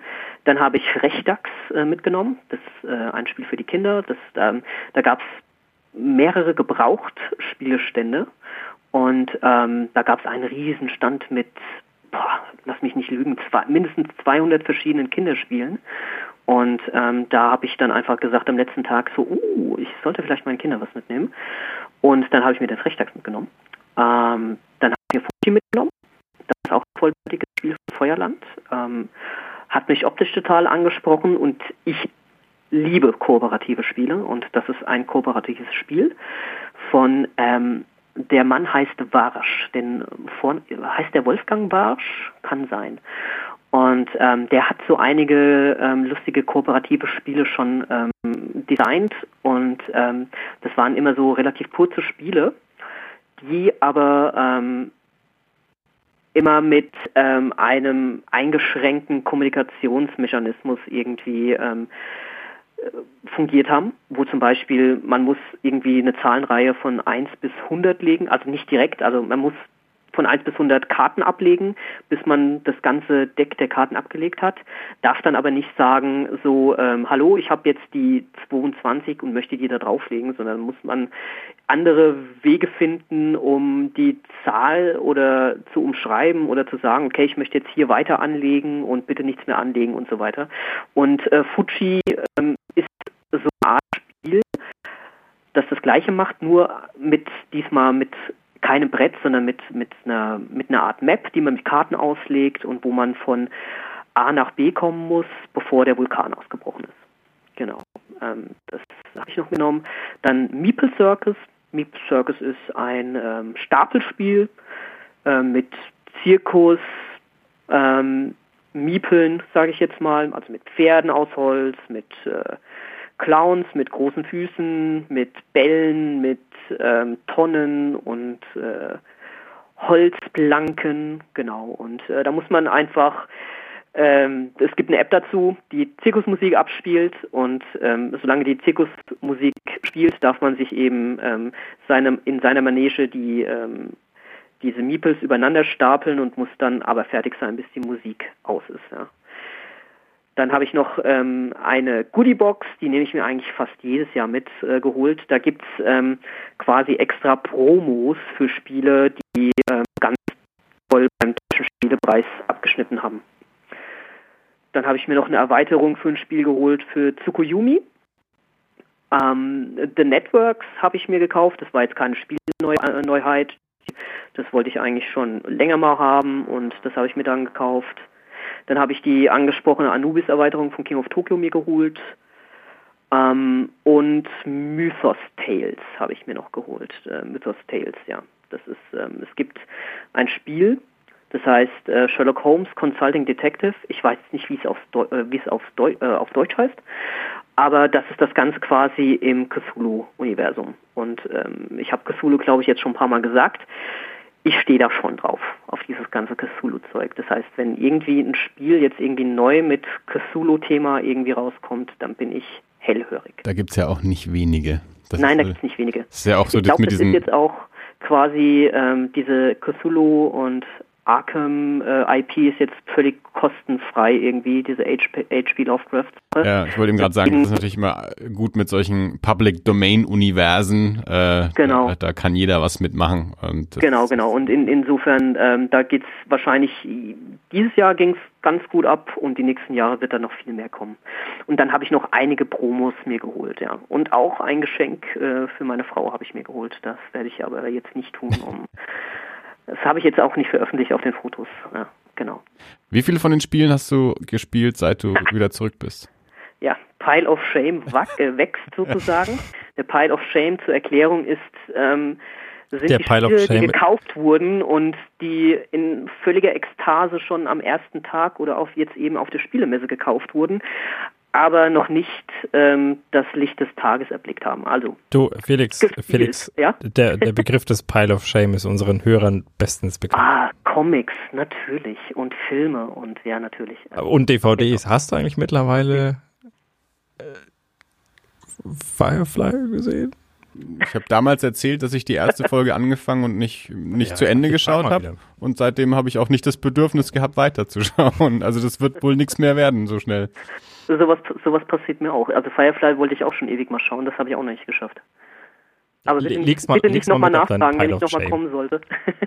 genau. Also ich, ich habe auch verschiedene Pile of Shames. Ich habe äh, auch ein paar Comics, die ich noch nicht gelesen habe. Und bei den Brettspielen ist es auch so. Da sind, äh, ich habe sogar, lass mich überlegen, ich habe sogar Spiele, die ich noch vor der Messe gekauft habe, die ich auch noch nicht angerührt habe. Frechdachs wurde gespielt. Haha, sehr gut. Frechdachs wurde gespielt. Und Meeple Circus wurde gespielt der Rest noch nicht. Der Rest ist noch jung. Äh, Fuji habe ich ausgepackt.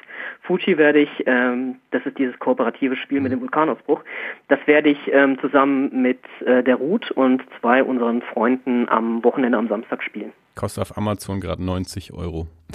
Es scheint wohl ausverkauft das zu sein. Fuji? Ja. Oh shit. Es scheint. Es, hat es so ein gelbes Cover?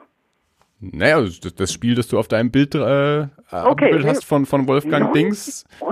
Also es, entweder, entweder, äh, also entweder kann es Amazon gerade nicht anbieten oder der Verlag kann es einfach mhm. gerade nicht anbieten. Das Einzige, was ich auf Amazon gerade gefunden habe, war ein Angebot für 90 Euro. Genau, lasst uns nochmal da, da, darauf zurückkommen. Lohnt es sich auf der Spiele Spiele zu kaufen? Ja, wenn ich noch kurz als, als Altersvorsorge, als, als der Lukas das letzte Mal da war, als der Lukas das letzte Mal da war und ja die ganzen Spiele vom ähm, vom Spiel des Jahres vorgestellt, Stimmt, da waren ja auch verschiedene Spiele gerade einfach so wegverkauft, dass du sie nur unglaublich teuer hättest mhm. haben können. Ja, das stimmt. Und ich gehe davon aus, dass es da bei Fuji jetzt wahrscheinlich auch gerade so der Fall ist. Das, das ist möglich. Ähm, genau, also man muss sagen, also die Spiele, die neu rauskommen und auf der Spielemesse erstmal da sind, ähm, da kann man sagen, so, da gibt es dann viele, die den Weg in den äh, offenen Handel, sage ich jetzt mal, in den freien Markt erst später finden. Teilweise sogar erst im nächsten Jahr.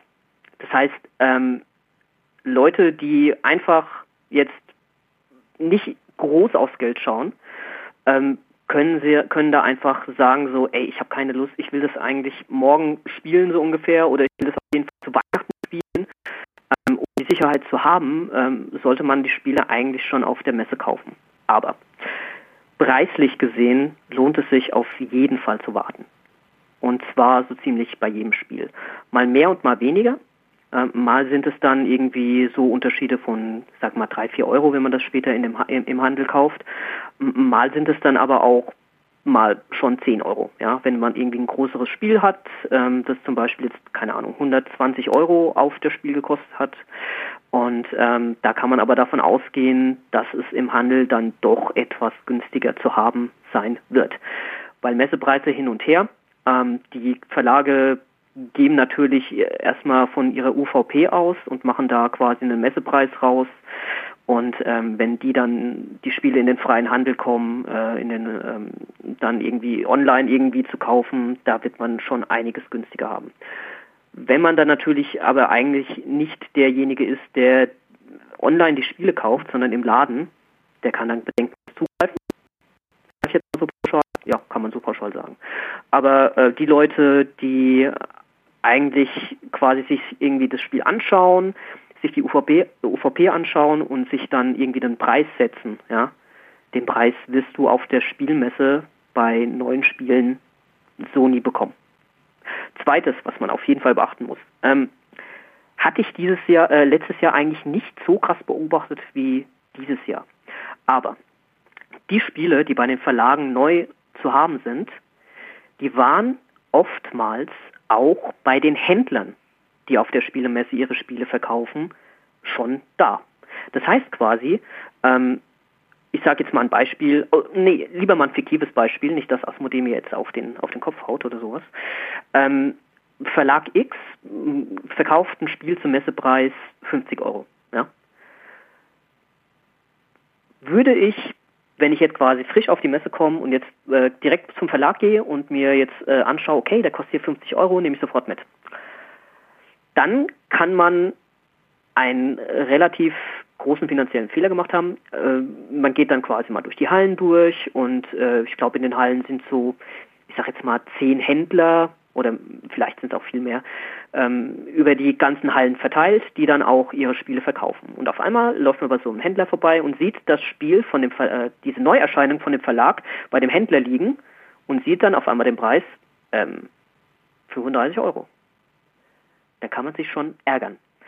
Ist mir dieses Jahr das erste Mal so richtig krass aufgefallen, dass richtig viele Spiele, die es eigentlich als Neuerscheinung äh, in Essen bei den Verlagen gibt, auch schon bei den Händlern quasi verkauft wurden. Das ähm, wurde dieses Jahr ziemlich krass gemacht.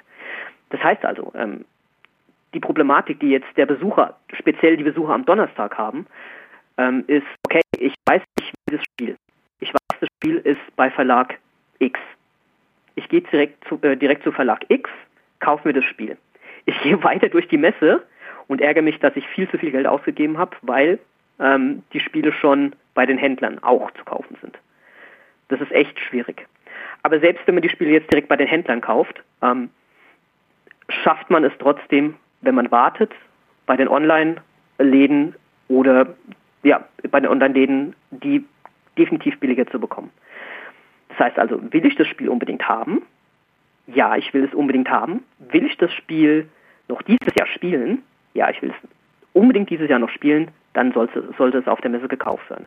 Für alle anderen weiteren Sachen und wenn man sagt, man kann warten, dann sollte man auch warten. Und besonders wenn man sagt, okay, ähm, ich kann mir jetzt nur zwei oder drei Spiele kaufen, ja, dann muss man echt viel Vorarbeit leisten auch und sagen, okay, ich möchte nur das Spiel kaufen und selbst dann kann man sagen, okay, ähm, ich gehe direkt zum Verlag kaufe das Spiel und sehe es dann nach 20 Minuten bei einem Händler für viel weniger Geld ähm, liegen. Also Spiele kaufen auf der Spiel ist ein dreischneidiges Schwert, würde ich fast sogar sagen. Eben durch die Geschichte äh, direkt beim Verlag kaufen oder alles sich an alles sich anschauen, Preise vergleichen, gucken, gibt's bei dem Händler, gibt's die bei dem Händler die Spiele oder nochmal vergleichen, gibt's die sogar zum Vorbestellen online gerade billiger als bei dem Händler. Ich weiß nicht, ob du da jetzt was sagen kannst, aber zu, also du bist ja zumindest nerdy genug, um vielleicht äh, die Frage beantworten zu können. Wenn der Andi oder ich auf Amazon gucken, ob jetzt ein mhm. Spiel nach der nach der Spielwarenmesse äh, verfügbar ist und es kostet dann halt 90 Euro, ähm, mhm. ist das realistisch? Also Nein. gibt das jemand aus oder ist das einfach so ein Search Price, der dann angegeben wird, aber wo kein Mensch bestellt? Oder kennst du Leute, die verrückt genug sind zu sagen, ich will jetzt unbedingt dieses Spiel spielen und deswegen gebe ich das aus, was es auch koste? Also 90 Euro bei Fuji ist extrem. Äh, äh, das habe ich nämlich für 25 Euro direkt Verlag gekauft. Also jetzt mal, um einfach mal die Dimensionen zu dem zu bekommen. Ich weiß nicht, ob jemand so verrückt ist. Aber es gibt ja, ähm, kennt ihr wahrscheinlich auch, es gibt so Facebook-Gruppen, mhm. wo gebrauchte Spiele verkauft werden. Und ähm, da werden oftmals dann auch Spiele quasi, da gibt es Leute, die irgendwie so Zeiten abpassen, wo dann die Spiele gerade mal nicht zur Verfügung stehen. Ja. ja. Und sie stellen dann die Spiele quasi gebraucht oder auch teilweise noch neu, noch eingepackt irgendwie rein für 10 Euro mehr für äh, als das das Spiel eigentlich wert wäre. Ja. Die Spiele werden definitiv trotzdem verkauft, weil es immer Leute gibt, ähm, wo ich gerade schon gesagt habe, die wollen das Spiel jetzt haben, damit sie es direkt am Wochenende spielen wollen, mhm. weil keine Ahnung, die Gruppe hat irgendwie voll Bock auf das Spiel und ähm, hat es jetzt erst vor kurzem entdeckt, hat dann entdeckt, shit, ist gerade ausverkauft, können wir nicht äh, haben. Schauen wir mal auf der Facebook-Gruppe, oh, es bietet jemand an, okay, ist ein bisschen teuer, egal. Ja. Weil wir uns jetzt spielen. Ja. Aber ob jemand wirklich für ein 25-Euro-Spiel 90 Euro ausgeben will, ähm, würde ich jetzt fast verneinen. Also, aber wie gesagt, da gehe ich eher von mir aus ja, ja. Na, und gut, von, jetzt vom Steffen und von anderen Leuten, die ich so kenne. Du, du hast, mein, Felix, ja? du hast ein Haus, du hast ein Kind, also eine gewisse Vernunft muss bei dir ja auch noch mitspielen bei sowas, äh, so, solange du nicht viermal das verdienst von dem, was du, äh, was du äh, genau, genau. verdienst. Ja, richtig, genau. Ähm, aber es gibt ja auch, äh, gibt ja auch Leute, die da, die da weniger Verpflichtungen haben vielleicht oder mhm. die ein bisschen frei mit dem Geld um sich werfen können. Und das, also das ist tatsächlich eine Frage, die mich schon, schon, schon interessiert. Also weil die, also das, das ist ja das schon. Das schon am Poll starten, weil ich kenne ich kenn wirklich niemanden, der jetzt für ein 25-Euro-Spiel 90 Euro ausgibt. Ja. Ähm, bei Fuji muss man auch wissen, ähm, es gibt auch einen Unterschied, ob jetzt ein äh, Spiel quasi ausverkauft ist und nicht mehr produziert wird. Mhm. Ja. Das ist da natürlich schon ein kleiner Unterschied noch. Also da ja, gibt es garantiert Leute, die da 90 Euro ausgeben. Ja. Aber in dem Falle ist es ja wirklich so, das Spiel gab es quasi schon zur Messe. Mhm. Und es ist jetzt einfach noch nicht wirklich im freien Handel. Das heißt, der Anbieter, den ihr jetzt quasi gesehen habt, das wird wahrscheinlich jemand gewesen sein, der äh, entweder irgendwie ein Händler, der jetzt nicht alles verkauft hat, oder jemand, äh, genau, ich schätze mal irgendwie ein Händler, der jetzt nicht alles verkauft hat. Ja? ja? Oder ein Händler, der extra zu Spiel fährt, sich Sachen einkauft und die dann letztendlich auf seinen Plattformen irgendwie ähm, verkaufen will. Ja. Genau. Und äh, in dem Falle glaube ich nicht, dass jemand 90 Euro für Fuji ausgeben wird. Okay. Ja, weil es bestimmt in den nächsten Monaten äh, wieder zur Verfügung stehen wird. Mm, okay. Ja. Genau. Ähm, also du bist, du bist nicht so verrückt. Ja. Nee, ich bin, ich wäre auf jeden Fall nicht so verrückt. Ich wäre auch nicht so verrückt, ähm, tatsächlich, wenn das Spiel ähm, ausverkauft, nicht mehr produziert wird, dafür so viel Geld auszugeben. Weil ich bin der Meinung, dass äh, Spiele, die gefragt sind und einfach auch gut genug sind, dann von irgendeinem Verlag nochmal aufgenommen werden oder vom gleichen Verlag nochmal reprintet werden oder mhm. es gibt eine neue Edition dafür. Gibt ja. es so, so, so Sammlerstücke, so der, der heilige Gral der Brettspiele, der seit 30 Jahren nicht mehr aufgelegt wird und wenn man den noch irgendwo findet, dann gibt man 300 Euro dafür aus. Das ist ja bei Videospielen äh, ja. gibt es ja so Dinge und so. Und ja, ähm, also da gibt es äh, so Hero Quest Geschichten, ja. Kennt ihr vielleicht noch aus eurer Jugend? Ähm, Hero Quest, kennt ihr das? Ich glaube, das habe ich wahrscheinlich, habe ich auch noch. ja, das ist, also, das ist ein relativ berühmtes Bild, also so äh, Conan-mäßig. Da das, ähm, das war so meine Spielegruppe früher immer. Wir haben das einige Zeit lang mal betrieben, dass wir uns jede Woche getroffen haben. Eine Zeit lang haben wir Hero Quest gespielt ne, und dann haben wir noch ähm, Star Quest äh, gespielt oder Space Quest. Ich verwechsel immer, was das Videospiel und was das Brettspiel mhm. war. Ähm, ja, äh, Hero Quest hatte ich neulich erst in der Hand. Ich glaube, weil ich einen Würfel gebraucht habe. genau, also so, so Hero Quest Sachen konnten relativ teuer ähm, über den Tisch gehen. Ähm, ich kann dir jetzt aber keine Preise nennen, weil ich äh, jetzt nicht so das große Interesse an Hero Quest habe. Ähm, oder eben, du hast, glaube ich, auch StarQuest gerade angesprochen. Ich glaube, das wäre auch noch so ein Titel. Ja, die sind ja ziemlich gleichzeitig rausgekommen. Das waren einfach mhm. so die zwei Spiele von MB, die so ein bisschen ja, genau. das Games Workshop-Ding ähm, vorweggenommen ja. haben. Genau, Und da gab es genau, noch die, genau. die Claymore-Saga, war dann noch so das nächste, das hatte ich aber nicht. Mhm. Ähm, und dann, und dann ist eigentlich auch Games Workshop ja auch auf den, auf den deutschen Markt gekommen. Genau, genau.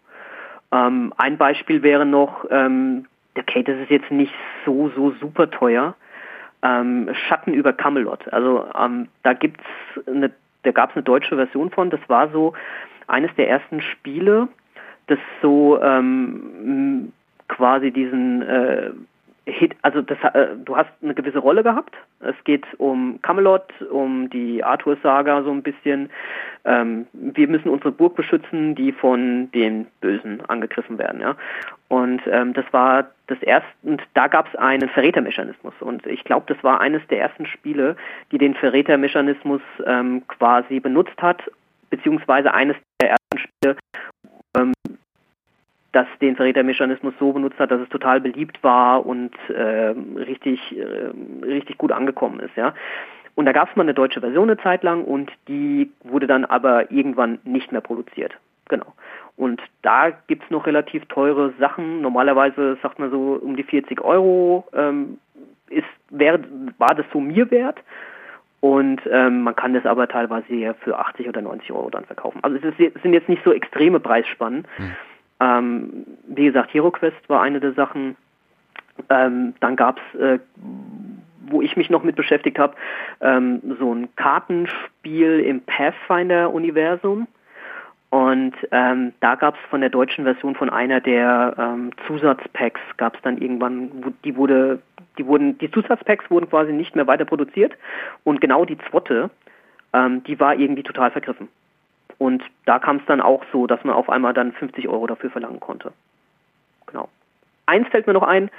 Ähm, ich hatte für das Spiel Chaos in der alten Welt und da gab es dann auch eine Erweiterung für die gehörende Ratte. Und ähm, das wurde dann auch komplett flachgelegt und ähm, die gehörnte Ratte-Erweiterung, die eigentlich, ich glaube, die habe ich für 15 Euro auf ähm, der Spielmesse bekommen, beziehungsweise der Steffen hat die mir mitgenommen, einmal sonntags für 15 oder 17 Euro und die hätte ich dann auch für äh, 65 oder 70 Euro verkaufen können. Ne? Also die Sachen gibt es definitiv auch im Spielemarkt. Aber den heiligen Gral bei den Brettspielen, ich würde jetzt echt fast sagen, den gibt es nicht. Weil dann doch das Angebot so weit auseinandergeht und, und die Vorlieben von, von den Leuten, dass äh, sich so keiner einig, einigen kann, auch was das beste Spiel der Welt ist zum Beispiel. Aber ich denke, bei den Comics ist es ähnlich oder eben auch bei Filmen. Aber ja, doch, den Heiligen Gral kenne ich jetzt nicht. Wahrscheinlich so die Dungeons and Dragons Erstauflage oder so. Also ich, ich, ich nee, äh, tatsächlich nicht. Also kenne ich nicht. Ich könnte mir das jetzt schon vor. Also ich habe im Moment, äh, ich bin vor kurzem, ich war, war ich im Lego Shop hier in, in Nürnberg mhm. Und ähm, also ich hatte früher eine, eine Lego-Eisenbahn und das war mhm. früher so ein Teil, wo du quasi so zwei Schienen hast und in der Mitte hast du eine stromführende Schiene. Das hatte den großen Vorteil, man konnte von dieser stromführenden Schiene auch noch andere Sachen abgreifen, also zum Beispiel dann so Schranken, die man dann so von so einem Steuerpult aus öffnen konnte. Mittlerweile gibt's das halt nicht mehr. Also Lego macht das nicht mehr in dieser Form. Das heißt, äh, die machen jetzt bloß noch so Plastikschienen und dann stellst du da so einen kleinen Zug drauf und der wird dann per Bluetooth gesteuert. Ähm, das ist für Lego natürlich deutlich einfacher, weil, äh, weil du nicht, also auch für den, für den, für den Lego-Bauer quasi, weil du nicht mehr diese Stromführungsschiene in der Mitte hast, sondern bloß noch diese Plastikdinger. Ähm, aber das nimmt dir halt zum Beispiel die Möglichkeit, äh, über diesen Strom auch Straßenlaternen zu versorgen. Also es war früher ein bisschen mehr Modellbau quasi äh, und mittlerweile ist es halt das einfach nicht mehr. Und jetzt habe ich mal geschaut, diese Schienen, also allein diese Schiene, die es früher gab, die sind unfassbar teuer geworden. Also es gibt wohl noch Leute, die die verkaufen und ich habe auch noch eine riesige Kiste davon irgendwo rumstehen. Das ist mittlerweile echt eine Wertanlage geworden. Boah, okay. Also nicht, dass ich es verkaufen würde, weil dazu finde ich es ja eigentlich zu schön, aber ich finde es halt sehr schade, dass Lego das nicht mehr produziert und dieser, dieser Kram ist echt abartig teuer geworden. Und äh, oder ich habe kürzlich, habe ich im Fernsehen, bin ich zufällig über eine so eine Versteigerungsshow gestolpert und da hat irgendjemand einen Todesstern auch von Lego für ja. Erste Generation, bla, Faselkram. Ja, also 5000 will er da jetzt schon für haben und in zwei Jahren ist der 8000 wert. Und ich dachte mir, ja, alles klar, Alter. Mhm. Ähm, ja. aber es sind, also ich weiß nicht, ob der Preis angemessen ist, aber ich weiß schon auch, dass es eben gerade auch so die, die großen Star Wars Sets, äh, die dann eben auch nicht mehr aufgelegt werden. Weil das ist aber auch ganz klar. Ich meine, du, du bringst die Dinger einmal raus und dann kannst du eine bestimmte Summe, ja. bestimmte Anzahl davon kannst du dann verkaufen in den ersten Monaten und danach wäre es eigentlich verschwindend gering, so dass sich halt mhm. die Produktion davon nicht mehr rentiert. Ja, absolut. Ähm, also ganz abgesehen davon, also mittlerweile bringen sie ja auch wirklich schon so, so extreme Sammlerdinger raus, die schon von vornherein nur limitiert sind und sehr teuer sind.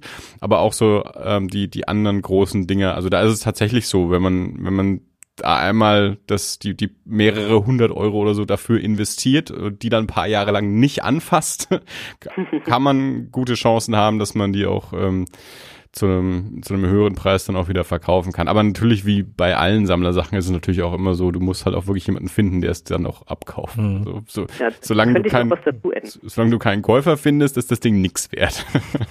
das stimmt. Genau, ähm, so von der eierlegenden Wollmilchsau im ähm, Brettspielbereich. Ähm, ein Teil, den wir noch nicht irgendwie angefasst haben, sind die Kickstarter-Sachen.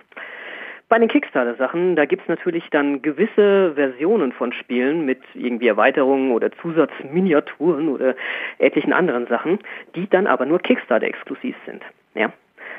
Zum Beispiel gab's mal ein Spiel, das ich auch sehr gerne spiele, nämlich, nämlich Blood Rage auf äh, Kickstarter. Das war damals ähm, jetzt eines der Spiele, die ganz gut liefen, aber jetzt nicht so die gegangen sind wie andere Spiele damals auf Kickstarter. Ja? Weil ähm, kann ich jetzt auch nicht genau sagen, war wahrscheinlich die Promo nicht gut genug oder sonst irgendwie was. Und ähm, die Spiele, ja, mit Kickstarter-exklusivem Inhalt, die dann später von den äh, Rezensenten auf YouTube oder sonst irgendwo in Podcasts hochgejubelt werden, die dann auch beliebt sind und gerne gekauft werden. Im normalen Markt dann sozusagen nach der Kickstarter-Kampagne, deren Kickstarter-exklusive Content, der geht natürlich durch die Decke. Ja.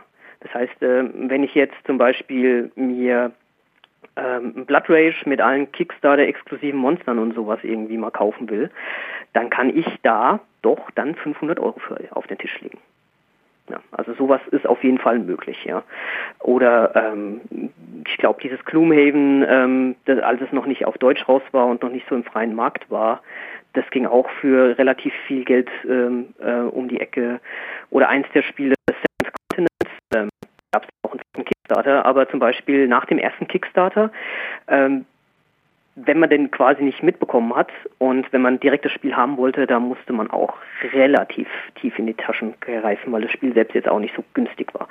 Also in dem Sinne gibt es dann eben Spiele, die dann sehr teuer werden können, wenn man quasi alles haben will von dem Spiel. Hast du schon viele Spiele gekickstartet? Also, einige.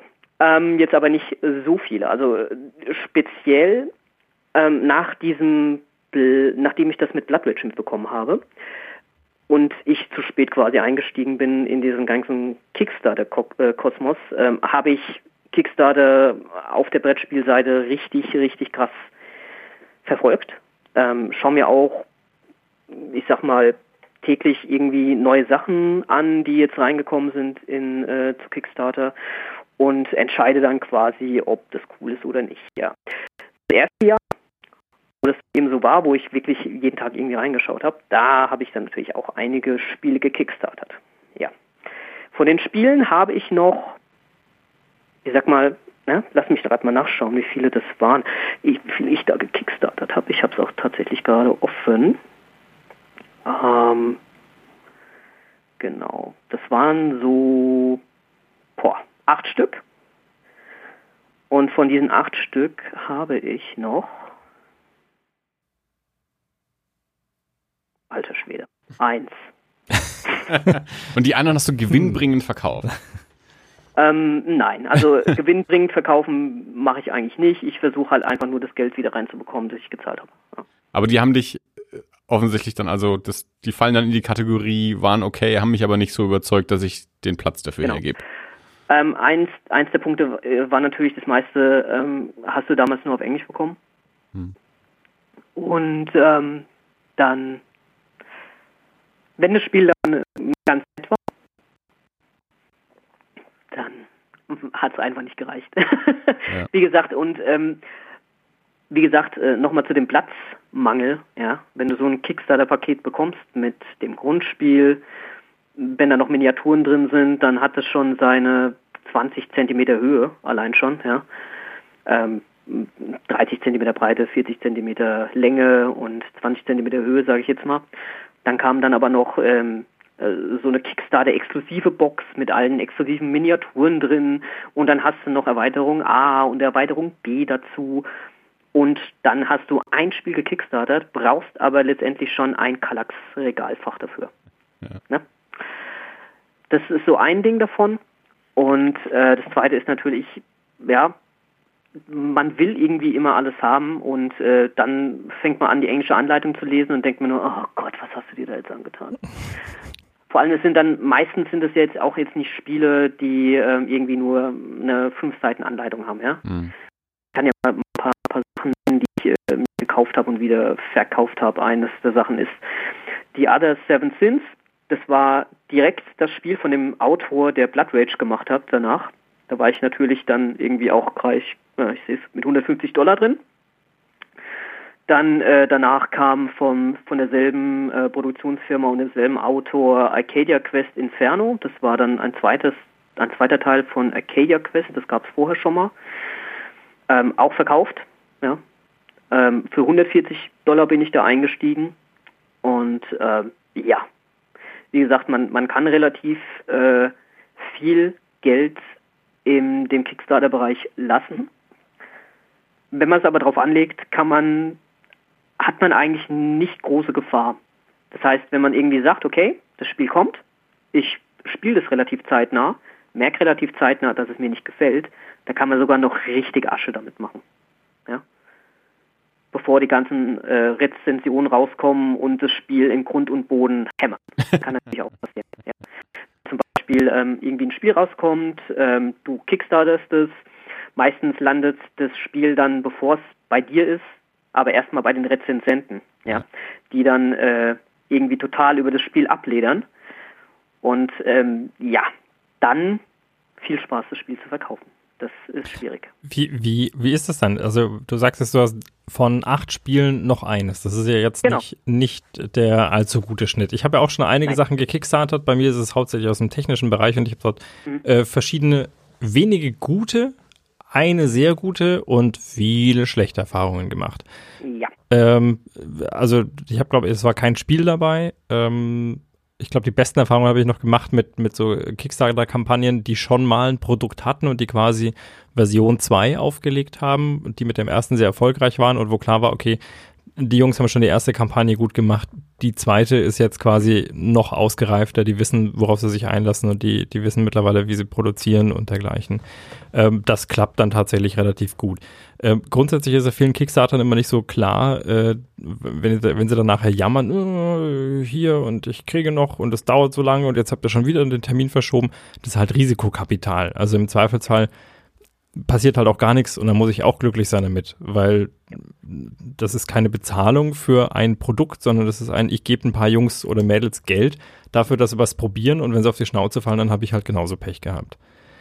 Ähm, ja, jein. Ähm, ja.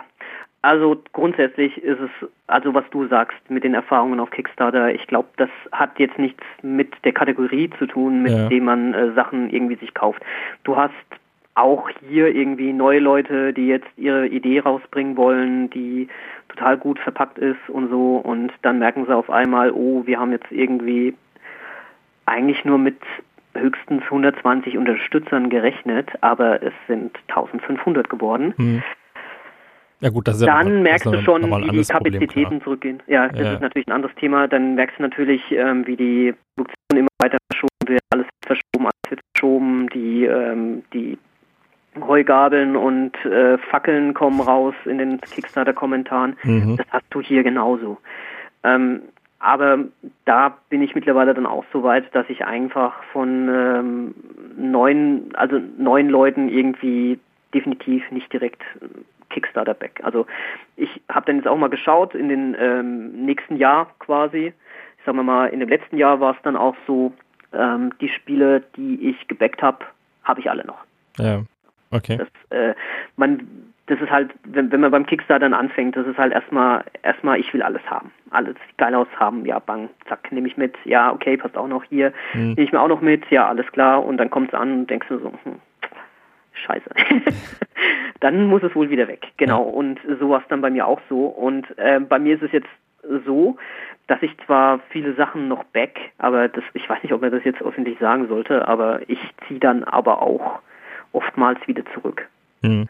Dass die dann äh, entweder klingt sich die Vernunft ein oder ähm, ich beschäftige mich krass mit dem Spiel und äh, vergleiche ähm, diese Quervergleiche mit anderen Spielen, die ich schon habe oder Quervergleiche mit Spielen, die jetzt in Zukunft schon in den freien Handel einfach so reinkommen Ja. und sag dann einfach so, ey, Alter, ähm, ja, pass mal auf, äh, muss ich jetzt 140 Dollar für das Spiel ausgeben, um x Erweiterungen noch drin zu haben, die du wahrscheinlich eh nie äh, anfasst äh, oder lässt es einfach bleiben. Ja.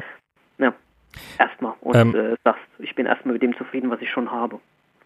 Zum, zum Thema der Spieleentwicklung, und, äh, also ich habe selber mal ähm, an, an, einer, an einer Brettspielentwicklung äh, ein bisschen Anteil gehabt. Also ich, äh, wir, wir haben als ähm, äh, Nicht-Spiele, also es war nicht unser Hauptjob, aber wir haben quasi als, äh, als, als Medium ein Spiel entwickelt und das hat lange Zeit gedauert. Also ich glaube, da, da steckten wirklich mehrere Jahre Entwicklung drin mit, mit vielen Leuten, die sich damit auseinandergesetzt haben und sich Gedanken dazu gemacht haben. Und dann haben wir irgendwann gesagt, okay, jetzt, jetzt sind wir soweit.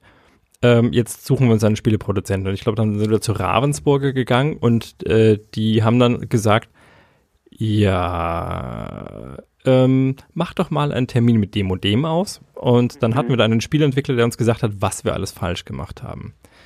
Super. Ähm, nein, nein, das war, also das war, das war gut. Das war schade, dass wir das nicht früher gemacht haben, uns da Rat eingeholt haben von einem, von einem Spieledesigner. Ähm, aber da waren eine Menge Brettspielbegeisterte Leute drin, die sich aber trotzdem irgendwie noch nicht auf der anderen Seite des, äh, des, äh, des Designprozesses befunden haben. Und äh, der hat dann halt ganz klar gesagt, nee, also das ist das sowas hier, das dauert zu lang oder dieser, dieser Mechanismus, den ich hier eingebaut habe, der ist so diffizil, der frustriert tendenziell die Leute. Und äh, das und das, das, das könnte so, würde, würde so auch nicht machen. Also das ist von, von, von der Usability her, von dem, was es beim, beim, beim Spielen dann auslöst, ähm, würde er davon abraten. Und dann hatten wir das alles nochmal so lange umgeworfen, bis er gesagt hat, okay, ja, so, jetzt kann man das so machen. Ähm, bei Kickstarter-Projekten hast du das ja jetzt nicht so. Also dieses, dieses, diese Feedback-Schleife, die wir jetzt da aufgrund der Größe auch unseres, äh, äh, unseres Verbandes hatten, mit dem wir dort angefragt haben. Da, Mhm. da gehen ja die Jungs quasi los, sagen, ich habe das jetzt hier und wenn wir das Geld haben, dann lassen wir es drucken oder produzieren. Mhm. Ähm, ist das, macht sich das qualitativ bemerkbar oder sind das dann Leute gewesen, die schon mehrere Spiele mal entworfen haben äh, und die die Ahnung davon hatten, was sie da machen? Genau, das ist so teils, teils. Also es gibt eine äh, Firma, die auf Kickstarter, also die das fast schon eher als Pre-Order benutzt, ehrlich gesagt, muss ich jetzt Mhm, mal ja. so sagen. Äh, die nennt sich äh, Simon, also C-M-O-N, ähm, hießen früher mal Cool Mini or Not. Also die haben quasi viele Spiele mit Miniaturen, aber das Die haben auch Blood Rage Teil haben auch, bitte? Die haben auch Blood Rage Blood Rage. gemacht. Genau, das wäre das wäre jetzt Blood Rage gew äh, gewesen, ja. Ja. Die haben natürlich einen riesen Apparatus hinten dran mit ähm, das Spiel, das du bekommst, ist quasi polished sozusagen. Ja. Da sind schon so viele Feedback-Schleifen ähm, da durchgegangen. Die haben ein riesen Entwicklerteam, die haben äh, Tester in Asien, die gehen ähm, mit ihren Spielen auf die ähm, Cons und lassen sie da testen und kommen wieder mit Feedback zurück, arbeiten sie ein, verwerfen da einen Mechanismus, dann kommt er wieder rein das ist ein Riesenapparat, der, äh, der Spiele entwickelt und wie gesagt, die nutzen ähm, Kickstarter eher als Vorbestellungsplattform. Ja. Mhm. Ähm, dann hast du aber auch ähm, wirklich kleine Gruppen. Das ist ein bisschen wie eBay früher, oder? Also eBay, als, als eBay angefangen hat, waren es halt Auktionen. Dann äh, irgendwann war es noch so eine günstige Sofortkaufen genau. Plattform dann für, genau, für Händler. Genau genau, so, so ähnlich kann man es hier auch sehen. Ähm, wobei, wie gesagt, also die, die kleinen, ähm, die kleinen Entwickler, die haben halt quasi nur das Spiel in ihrer Bubble sozusagen entwickelt. Mhm. Ja? Und da kann es auch wirklich dazu kommen, dass du ein Spiel hast und du, äh, du, du packst es aus und denkst dir so, wow, also warum haben die nicht gemerkt, dass das so überhaupt nicht funktioniert? Mhm. Ja? Aber das, was Dirk, Teilweise sind, ja, Entschuldigung. Das, was Dirk jetzt da gerade beschrieben hat, ähm, das ist ja generell nicht nur, jetzt nicht nur bei Spielen, sondern das ist ja bei, bei, bei jedem Medium gerade so durch die, durch die technische Entwicklung ähm, Internet und so ähm, bisschen so eine Sache. Einerseits fallen so Gatekeeper weg, also du kannst einen Roman auf Amazon Kindle selber veröffentlichen, den du geschrieben hast, den vorher noch nie ein Mensch gesehen hat und du kannst den, du kannst den verkaufen, wenn du Leser dafür findest. Andererseits äh, ist es eben bei vielen Dingen auch nicht schlecht. Also deswegen gibt's ja Redakteure, ähm, die, wenn wenn du ein größeres Publikum erreichen willst, dass da auch noch mal jemand draufschaut, der sich mit sowas auskennt. Äh, also das, das ist halt so, ja, so, so, so, so ein Ding, es macht es macht leichter so für, für Independent-Künstler, äh, selber was zu veröffentlichen, ohne irgendwie einen großen Verlag, ein großes Haus oder irgendwas im Rücken haben zu müssen. Andererseits ähm, ja, kann das dann halt auch jeder machen, der halt nicht auch zwingend gut sein muss. Genau, richtig. Ähm, wobei, ähm, bei der Brettspielindustrie muss man auch sagen, dass das noch alles so ein bisschen offener ist. Das heißt, die Leute, die jetzt äh, irgendwie selbstständig ihr Spiel äh, entwickeln, die können sich auch ohne Probleme dann bei großen Verlagen sich irgendwie einen Termin lassen, machen lassen, sich Feedback geben lassen ohne mit dem Hintergedanken so, also der Verlag, ähm, der, der, wenn er es will, ja, müssen wir es ihm ja nicht unbedingt geben. Ne? Und ähm, da kann man auch so offen reingehen und ich denke auch, dass die Verlage da so äh, in gewisser Weise auch mitmachen und einfach so Feedback geben. Weil ich sage jetzt mal, äh, die Entwicklung von Spielen, ähm, ich glaube, da ist noch eine relativ hohe Hürde, ja. sage ich jetzt mal, bei den Brettspielen, weil ähm, da ist natürlich auch die Herstellung und der Vertrieb äh, genau. noch viel, viel teurer als jetzt bei, bei genau. Musik oder Roman. Das, das kann ich zu Hause erschaffen und dann einfach genau, nur richtig. in den Rechner und schon ist es in der Welt. Ähm, genau. Das geht oder mit dem Brettspiel halt so noch nicht. Ja. Oder Software eben. Software eben ist ja auch so, ja. Ein, so, so, ein, äh, mhm. so ein gutes Beispiel davon. Bei Brettspielen ähm, du musst dir halt auch erstmal äh, irgendwie Prototypen herstellen, ja. Und ähm, wenn es dann den Testern Spaß machen soll, dann müssen die Prototypen auch so ein bisschen was hergeben. Da, dass das Spielprinzip, äh, dass das Spielgefühl und vielleicht auch die Thematik so ein bisschen vermittelt, ja. Und ähm, das ist halt zeitaufwendig erstmal, kostspielig und deswegen ist da die Hürde noch so ein bisschen größer wie zu, äh, zu anderen Produkten. Ja. Aber wie gesagt, die Brettspielwelt ist noch relativ offen. Das heißt, also wenn jetzt auch jemand äh, irgendwie zuhört, ähm, der, der sich mal irgendwie Gedanken macht oder der das gerne machen möchte, dann soll er das gerne tun. Es gibt auch gewisse Webseiten, die da Tipps geben oder ähm, einer der, ähm, ich sag mal, Pioniere, der auch relativ transparent ist mit seinen Kickstarter-Aktivitäten, ist der Jamie Steckmeyer. Jamie Steckmeyer ähm, ist quasi äh, Owner von Stonemeyer Games. Stonemeyer Games haben ein äh, relativ großes und beliebtes Spiel rausgebracht, das heißt Scythe, also wie die Siche sozusagen Scythe. Genau, und äh, das Spiel wurde eben auch gekickstartet und ähm, der hat einen riesen Blog, wo er alle Problematiken und äh, Fragen, die man sich, bevor man einen Kickstarter startet, stellen muss, irgendwie aufgeschrieben hat.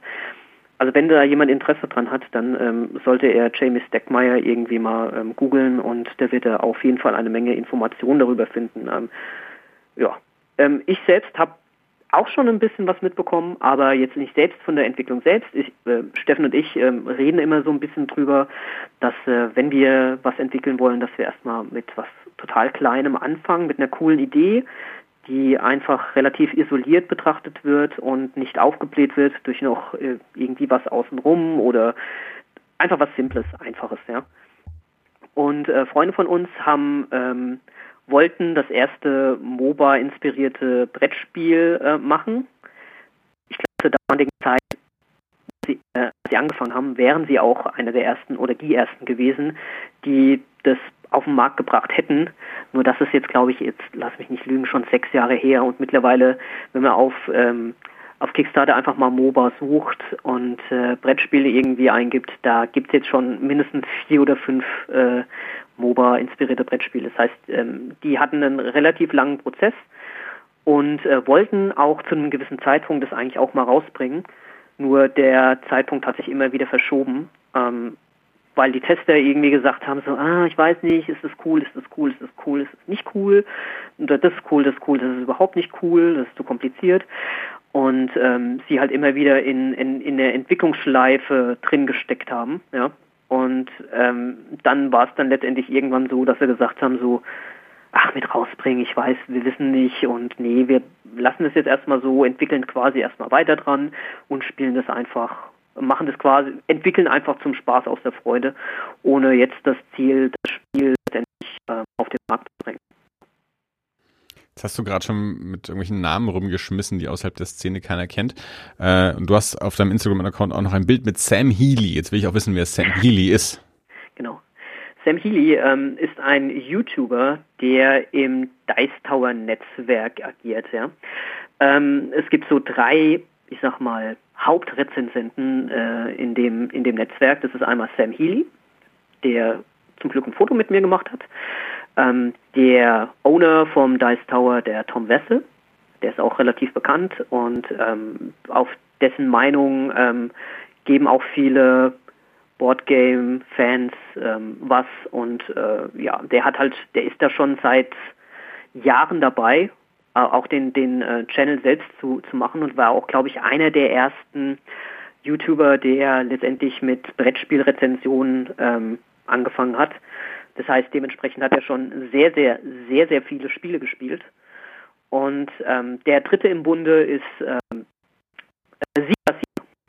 Und äh, in dem Netzwerk sind noch ganz andere YouTuber mit, ein, äh, mit eigenen Kanälen drin, die aber zum Beispiel, ähm, es gibt so ein wöchentliches Board Game Breakfast, da ähm, gibt es dann quasi äh, verschiedene Segmente und dann sind auch andere YouTuber noch mit dabei, die in der Brettspielszene bekannt sind. Und äh, Sam Healy ist eben einer, der für den Dice Tower eine eigene Show macht und auch viele Reviews macht. Genau. Und wann startet ihr euren YouTube-Kanal? also im deutschsprachigen Bereich gibt es ja auch schon Leute, ja. Es ist ja, ähm, wenn wir sowas machen wollen würden, dann äh, sollten wir das auch mit einer mit einer eigenen Idee und mit was Besonderem machen. Ja, es gibt ähm, den Ben von Brettspielblog, der hat einen eigenen YouTube-Kanal, der macht, äh, der hat auch ähm, der hat das ganz extrem gemacht. Der hat sich, glaube ich, etliche Spiele zusammen mit äh, Kumpels auf der Spielemesse geholt und äh, die haben sich dann in der Woche nach der Messe hingesetzt und wirklich fast jedes dieser Spiele irgendwie gespielt. Und die hatten dann täglich äh, einen Upload von so 50 Minuten, wo sie dann kurz in Anführungszeichen über die einzelnen Spiele geredet haben, über äh, die sie gerade an diesem Tag gespielt haben.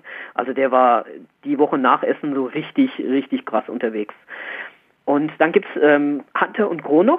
Die haben auch Brettspielrezensionen und ähm, die haben ähm, früher mal so eine Art ähm, Brettspiel, na, wie, wie, nennt man das denn? Also die, die äh, haben quasi ein Brettspiel mit anderen YouTubern, mit anderen bekannten YouTubern, die ich jetzt nicht kannte, äh, gemacht und haben dann die auch immer interviewt ähm, und äh, haben dann so eine so eine Art äh, Doku draus gemacht. Das war ganz cool. Genau, das sind so die zwei bekanntesten ähm, und äh, denen ich auch folge.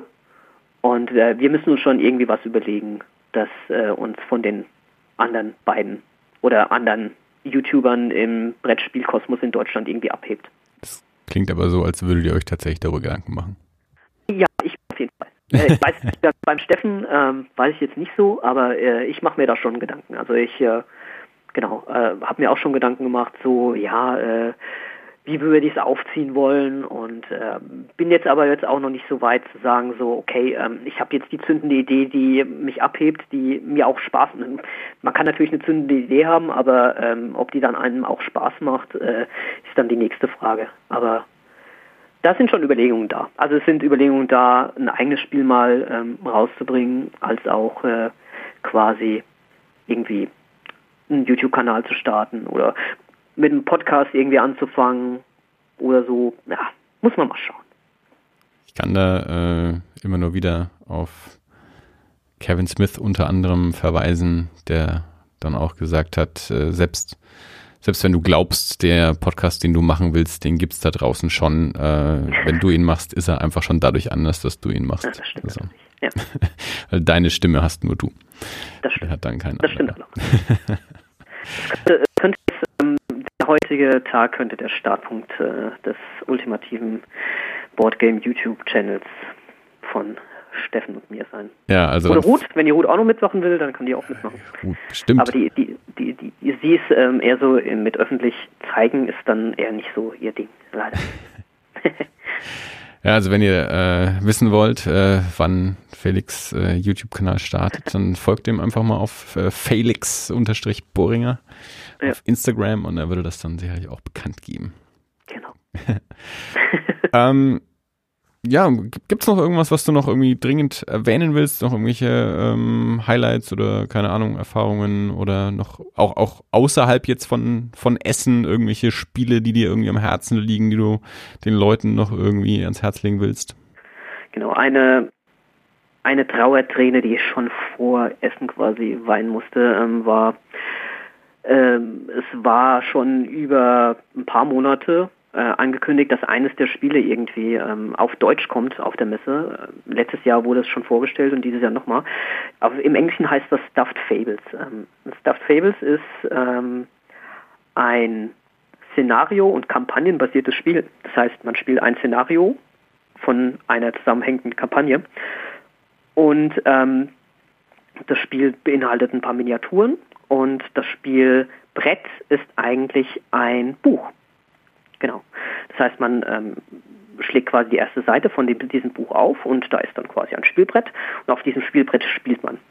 Dem Spiel geht es darum, ähm, man ist ein Kuscheltier eines Kindes, das schlecht träumt. Und es träumt nicht nur schlecht, sondern das ist in seiner Traumwelt ähm, so gefangen und hat so viele Ängste und Sorgen in dieser Traumwelt, das manifestiert sich dann quasi in bösen Kreaturen. Und die Stofftiere selbst ähm, dringen dann quasi in den Traum des äh, Kindes ein und versuchen diese bösen Kreaturen zu bekämpfen. Ja. Und, äh, dieses Abenteuer, das dann dadurch entsteht, ähm, ist dann die Kampagne und die einzelnen Szenarien sind dann quasi Kämpfe, die man äh, als Stofftierfigur gegen die bösen Albträume des Kindes irgendwie kämpft. Und das war vom Setting her schon total geil. Also das hat mich total angesprochen und angemacht. Letztes Jahr auf der ähm, Spiel konnten wir das auch anspielen, auf Englisch, mit dem, äh, mit dem Designer und ähm, das war auch richtig cool und hat richtig Spaß gemacht. Und es wurde dann eben schon angekündigt, dass es eigentlich ab Dezember schon auf äh, ab, ab Dezember sollte es auf Englisch im Laden sein und dann im Sommer oder Laufe des Jahres sollte es dann schon auf Deutsch kommen. Ja.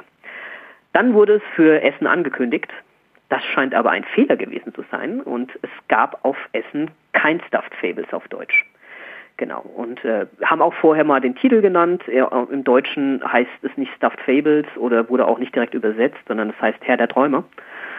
Und das kann ich nur jedem ans Herz legen, der irgendwie Kiddies hat und die so ein bisschen in, ähm, also in ernstere Themen und Traumbewältigung oder sowas irgendwie ähm, oder Angst, Angstbewältigung irgendwie so ein bisschen ranführen will, kann ich denen das nur empfehlen. Herr der Träume ist noch nicht draußen, äh, wird wahrscheinlich dieses Jahr auch nichts mehr, sondern eher nächstes Jahr. Das solltet ihr euch auf jeden Fall mal anschauen. Und was ich auch ganz dringend sagen möchte, ähm, Leute, die ähm, Brettspiele online kaufen, sollten nicht nur bei Amazon schauen. Ja.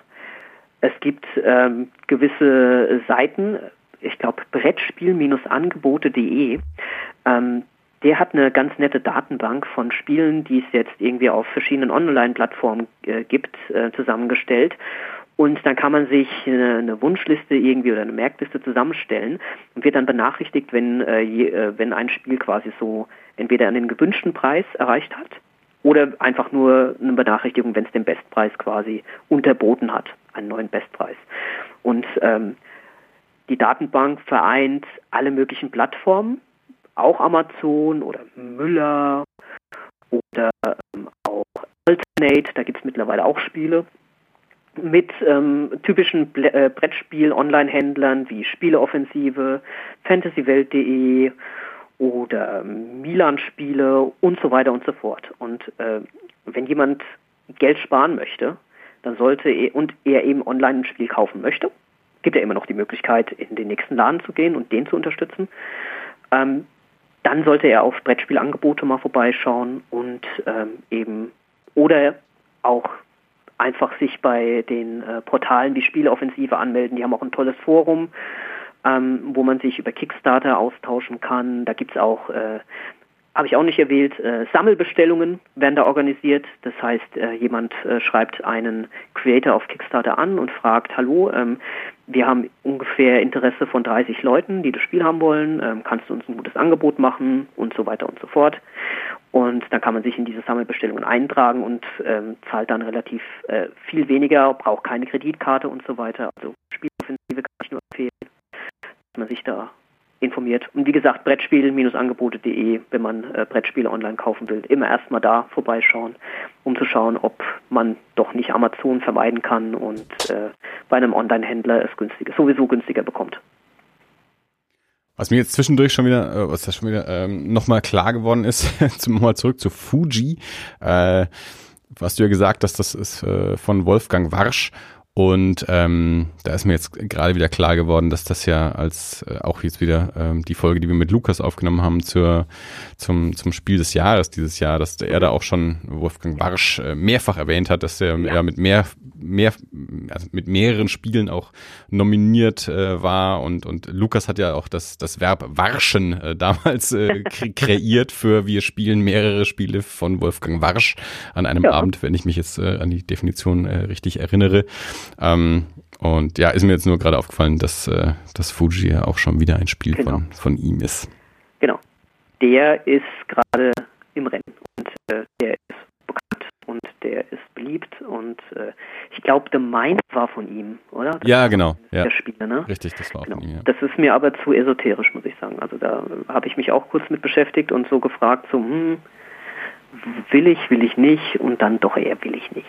Das war mir dann zu abgefahren. Ne? Einfach ohne irgendwie zu reden, dann Karten spielen und äh, nur die Macht der Liebe irgendwie miteinander. Ich weiß, ich, ich kann es nicht richtig beschreiben, wie es wie es dann letztendlich funktionieren kann, ähm, dass man die äh, Zahlen in richtiger Reihenfolge irgendwie runter runterspielt. Aber ähm, das war mir dann too much. Never Stuffed Fables, also auch äh, auf, aufgrund deiner, deiner Beschreibung äh, bin ich auch schon gleich traurig, dass das nicht rausgekommen ist. also ja, aber wie gesagt, vielleicht ein paar, ähm, die, die Leute, die des Englischen mächtig sind und ja gut, äh, wenn man es mit einem Kind spielt, wahrscheinlich jetzt nicht das Allerbeste. Ich glaube aber, dass es jetzt auch jetzt nicht unbedingt ein Spiel, das man nur mit Kindern spielen muss, kann. Das kann man auch locker in der in der Ü18 äh, Spielegruppe spielen. Das macht nicht auch Spaß wir waren ja auch alle Ü18, die das Spiel angetestet haben. Brettspieler sind ja auch Kinder im Herzen. Hey, so sieht's aus. Und äh, Spielzeug verliebt, ja. ja. Ich bin ja auch Transformers-Spielzeugsammler, wobei das hat jetzt so ein bisschen nachgelassen. Und ähm, ich sag mal, wenn so ein Toy-Factor bei so einem Spiel dabei ist, dann äh, hat es mich eigentlich fast schon drin. Und es hat halt hübsche Miniaturen, hübsches Artwork, eine tolle Geschichte auch jetzt als Comicleser bin ich natürlich äh, so, was Themen und Geschichten um ein Spiel angeht, da kann man mich auch relativ schnell mit einfangen. Da kann, da werde ich auch teilweise dann, wenn die Geschichte, das Thema und das Spielmaterial top ist, auch über mechanische Schwächen hinwegsehen. Das ist dann bei mir so. Das muss dann jeder für sich selbst entscheiden.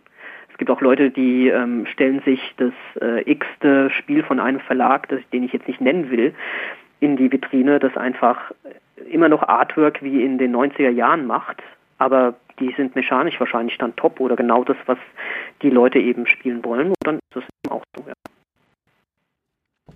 Cool. Ja, ähm, wenn sonst nichts mal ist für heute. Ähm, wir können natürlich gerne jederzeit wieder äh, weitere Folgen machen. Jetzt, jetzt, hier, Dirk, das ist jetzt wieder dein Part ähm, mit der.